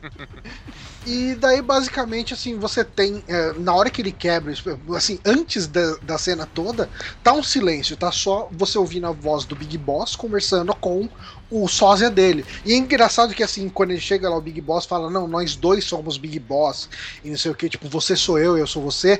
O, o, eu, aí eu entendo o lance que o Juninho falou, que ele aceitou isso de bom grado, porque ele dá um sorrisinho de canto de boca. Uhum. Né? Ele meio que aceita isso e fala, ok, puta, que plano ardiloso. Só que logo depois que ele vê a merda, ele quebra o vidro e ele vai assim, ele anda em direção à escuridão, mas nesse momento que ele tá andando, você começa a ouvir barulho de bomba, de explosão para tudo quanto é lado, que é o que, que dá a impressão? Ok, o Solid Snake chegou e eu vou ter que morrer enfrentando esse filho da puta. É, é eu não tinha pensado é, nisso, é realmente. São e, muitos detalhes, sabe? É, ele quebra. Quando ele quebra o espelho, você vê que ele tá puto. O Solid aparece fisicamente em algum momento? Não. Não. Não? Não. Pô, é, eu, eu, gostaria muito que ele tivesse aparecido com a voz do David Hayter. Eu também. ia ser... é, eu ia aceitar, eu achava que ia ser um. ia fazer o que eu falei, né? Deles terem as suas personalidades distintas e tons de voz e tudo mais. Eu ia achar bem legal. Ou mostrar ser criança mesmo. É, eu, eu acho que não mostrar ele criança é interessante pro, pro lore do jogo. Hum. Porque é, eles dão a impressão assim. O, o, a gente falou bem por alto do Eli, né? O Eli, ele é o filho do Big Boss. Isso é uma coisa até que é interessante, que também foi um nó que me deu na cabeça por muito tempo no jogo. Que, ah, é, tipo, ele deve ser seu filho. Ah, não, ele não é seu filho. Ele é Faz seu filho. Teste de paternidade, ah, vamos fazer negativo. o teste de paternidade, daí dá negativo. Nossa. Eu falei, ué, cara, como assim ele não é o Liquid? Não, beleza, ele não é o filho do, do, do Venom Snake. Ele é o filho do, do Big, Big Boss. Boss. Por isso que no, no, na hora do teste de, de, DNA não bate. E aí o que que hum. acontece? Por causa do, do Cass estar tá junto com a Cypher e o, o Ocelot tá contra a Cypher, aí o Ocelot ele ele no final do jogo, quando o, no final do jogo que não existe, né? Porque não existia esse capítulo. O Ocelot ele vai treinar o Liquid Snake, por isso que ele é parte da unidade Foxhound depois. E o Cass vai treinar o, o Solid Snake. E por isso que no Metal Gear Solid 1, o, o Master Miller, que tá no codec, é o Kazuhira. Que é, o, que é, na verdade, é o Liquid é, é, o Liquid cara, fazendo o papel dele. Se o, se o, Solid Snake usasse óculos, ele resolvia o Metal Gear Solid 1, assim, no comecinho. Vocês também Sim, ficaram com vontade de rejogar o 1, o 2 e o 4 depois de jogar esse? Que eu, eu, tô, eu tô jogando, né? ainda não acabei, mas eu tô muito afim de quando acabar ali jogar principalmente o 1 de novo. Que o 1 eu joguei no lançamento e eu nunca rejoguei ele. Nossa, eu fazendo 15 anos que eu joguei ele. Eu queria mas... muito rejogar o Metal Gear Solid 1 Exato. Uh, agora que teve a notícia do Play 4 ter retrocompatibilidade com o Play uhum. 2, eu fico na torcida deles habilitarem pro Play 1 também, e daí eu baixo na, na, na Exato, PC e jogo. É, eu, só não, eu só não jogaria de novo porque eu joguei tudo esse ano já antes do, uhum. hum, do, do, Phantom Pain, então tá muito recente ainda. Mas o assim, problema é que você vai. Eu acho que a gente vai achar mais buraco do que olha mesmo. É, pois é, exatamente. É, eu gostaria muito de rejogar o 4, assim. É, é. é um, o, o 4 foi a minha entrada na série, então quando eu joguei ele não entendi nada. O 4 foi o único hum, que eu terminei uma vez só. Eu também terminei uma vez só, mas eu gostei muito do 4, mesmo com as ressalvas que muita gente tem. Eu tenho certeza que quando eu jogar de novo, eu vou pular completamente o diálogo do vendedor de armas. e todos os outros também, né? Eu acho que é só os diálogos da Naomi Hunter e do Otacon que explicam alguma coisa, o resto é farol. mas enfim, cara, tipo, esse. Uh, desculpem a zona, mas esse é o nosso podcast sobre Metal Gear Solid 5 ou V. Não tinha como ser mais realista, né? Uma bagunça. Gente, é. agora assim, chega de querer contar a história de Big Boss, né? Ah, agora a gente vai saber por que ele traiu tudo. Não, a gente já sabe, né? Porque pra mim isso já tava bem claro no 3, e... mas eles tiveram que inventar mais coisas. Assim, é, existem buracos que podem ser preenchidos. Não, mas não Aí... precisam. Precisam. Mas assim, é, é, tipo, a Konami, se ela quiser continuar fazendo Metal Gear, ela vai fazer. Olha só, o único Metal Gear que eu aceitaria é mostrando a boss antes do 3. Aí sim. Isso aí, ser legal. aí eu daria uma não, chance. Não dá ideia pra Konami, não. Ela pode entregar pra Platinum e fazer um jogo tipo um baioneta. Entrega tudo pra Platinum, né, cara? É, cara, a Platinum adora pegar o trabalho dos outros. Mas assim, ó, pensando aqui que a Konami tem a, a, a franquia Metal Gear nas mãos, o que que ela pode fazer com isso agora? Assim. Pachinko. Ah, já falaram que vai ter, né, já. Já, já falaram. Não, já falaram que vão fazer. Mas assim, a, a história do Big Boss e do Solid Snake, eu acho que ela tá ok. Tipo, não tem por que você mexer nela de novo. A menos que você invente umas nanomachine maluca para deixar o Solid Snake novo de novo. Eu, eu, acho que eles tinham que contratar a Epic e fazer um jogo do Ocelot, tipo Gears of War. Olha, tipo, o Ocelot tem muito background, é verdade. Ó. É. Não, mas eu adoraria um jogo do, do Ocelot ou explorando outros personagens. Mas eu não vai queria ter milhões mais... de minigames de tortura, né? mas eu não queria com a Konami fazendo, eu queria que ela contratasse, com eu falei a Epic, mas falei brincando, mas eu gostaria que ela contratasse outra empresa para fazer. Ah, eu, mas... eu não gostaria de ver histórias de Metal Gear em retrocesso, eu não gostaria de ver o, o, o passado desses personagens que a gente viu sendo fuçado de novo. Eu gostaria que a história fosse para frente. Mas aí, mas aí só sobra o Raiden. É. É. Pra contar algo. É, não, já, so, já aconteceu, né? Metal Gear Rising Exato. contando. Metal Gear Rising, né? Sim. Não, que é um ótimo ficou... jogo, que é muito injustiçado. É. Eu gostei ah, dele não, também. Não, não gostei. Eu, gosto. Cara, dele, você luta mas... com o senador. Nossa, velho, não. Isso é um spoiler pra quem não jogou. No 2 você, você luta contra o presidente. Pô, é verdade. é, o senador dele, mas não como Metal Gear, saca? Eu vi ele realmente como, puta, finalmente eu vou jogar com a porra do ninja que eu quero jogar desde o Metal Gear 1. Uhum. Então, Caraca, é maneiro, mas a história é whatever. Dá pra jogar com a skin do ninja no, no Phantom Pain.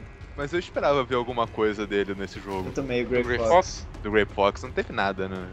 É, não. A gente já tá lotado de fanservice, né? Deixa eu é, ver pois é. Ah, mas enfim, cara, é... Vocês acham que tem alguma chance de DLC de história? Acho que não, né? Espero que não. Não, acho... não eu acho que não. Essa, essa parada do capítulo 3 não é DLC, gente. Não, não vai rolar. Também acho que não. É, Só capítulo longo. Isso, a gente tá gravando aqui há mais de duas horas, né? E faltou muita coisa aqui. A gente hum. falou muito pouco do Eli. Uh, a gente não falou dos, dos lances todos da paz, né? Que aparece uh, ali na, na, na, ala médica. Tem que deixar eu ter alguma surpresa ainda jogando, gente. É. Uh, enfim, a gente não. Tem o capítulo 51, né? Que foi limado. Que foi cancelado do jogo. Que... Ah, mas foi, deve ter sido cancelado há mais tempo. A galera muito bota pilha, tipo, ah, não, ela queria lançar hoje. Que falou, meu, um corte desse tamanho, eles tiveram que adiantar talvez o final do jogo. Isso deve ter sido feito, tipo, eles planejado cancelar ele no começo da produção, algo assim. Então, estavam é começando a fazer. é que tem muito dele pronto. É. Mas, mas, cara, eles pararam, só que em, em determinado momento eles viraram e falaram, cara, não precisa disso. É, é, eles é, é que assim, mudaram, assim, não foi ontem, um pensando, dia antes do lançamento. Mas pensando nesse lance de precisa, não precisa, nem precisava nem desse jogo, sabe? Uhum. sabe? Esse missing link que eles sempre adoram falar, pô, cara, eles falam isso desde, sei lá, o Peace Walker, sabe? Então. É, é que, assim, o que esse jogo serviu para linkar é por que, que você mata o Big Boss no final do Metal Gear 1 e, e ele tá, tá no vivo no, no Metal Gear 2? É, só isso. E é pra isso, tipo, existe aí um jogo de 60, 70, 80 horas, dependendo do quanto você fizer dele. 140. Pra 160. falar que aquilo não era simplesmente um clone. É. ok. Ele era só um cara reprogramado. É, é e pra mostrar que assim, eu acho que todo mundo teve suas próprias teorias no final do 3, porque o Big Boss pirou. Uhum. Mas esse foi o jogo feito para mostrar ele pirado finalmente.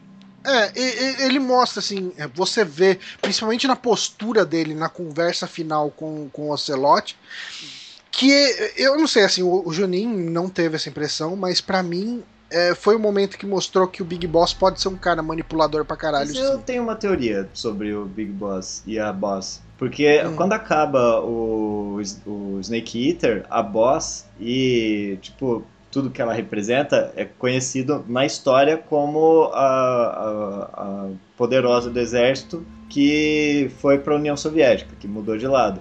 Uhum. E, e ela ficou conhecida como vilã, mesmo ela tendo se sacrificado e feito tudo aquilo que ela fez pelo país dela.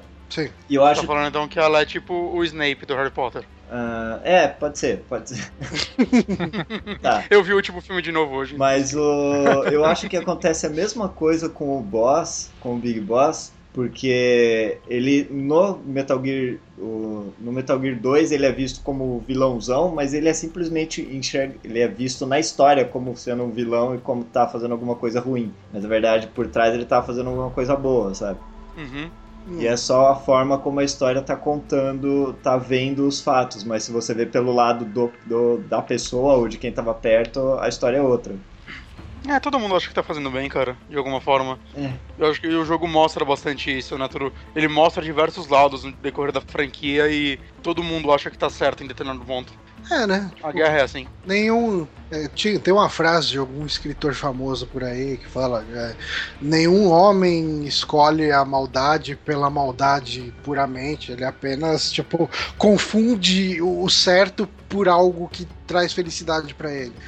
E é um pouco o que acontece hum, no Metal Gear de maneira geral, né? Assim, tipo, uhum.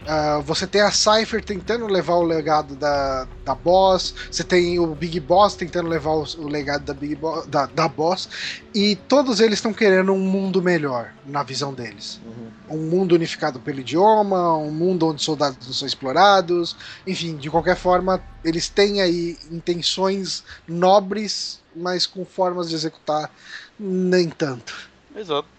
O personagem que você joga que não é o Snake é o mais certo de todos. Ele é o único cara bom nessa franquia. Coitado. Tadinho. Mas enfim, é isso. Deixem as suas opiniões sobre os, as interpretações do final, a interpretação sobre a, a, o caráter do Big Boss, se vocês acham que ele estava certo ou não, se vocês acham que ele era um hipócrita ou não.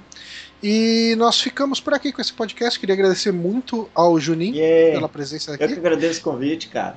E se as pessoas quiserem ouvir mais da sua doce e aveludada voz, onde eles podem ir? Vocês podem encontrar o Junin com dois U's falando no Twitter, arroba junin. não tem nada, não tem ponto. É só, é só Junin. Ou no www.bstudioamp.com.br, que é um podcast de música, videogame, bobagem e improvisação que a gente tem. Muito bom, muito bom. Já, já estive por lá algumas vezes, Sim. então ouçam. É, é meu, um dos meus podcasts favoritos, indicação pessoal, é, mais do que recomendado. Ah, obrigado. E, então é isso, galera. Até um próximo Saquestra. Falou. Valeu.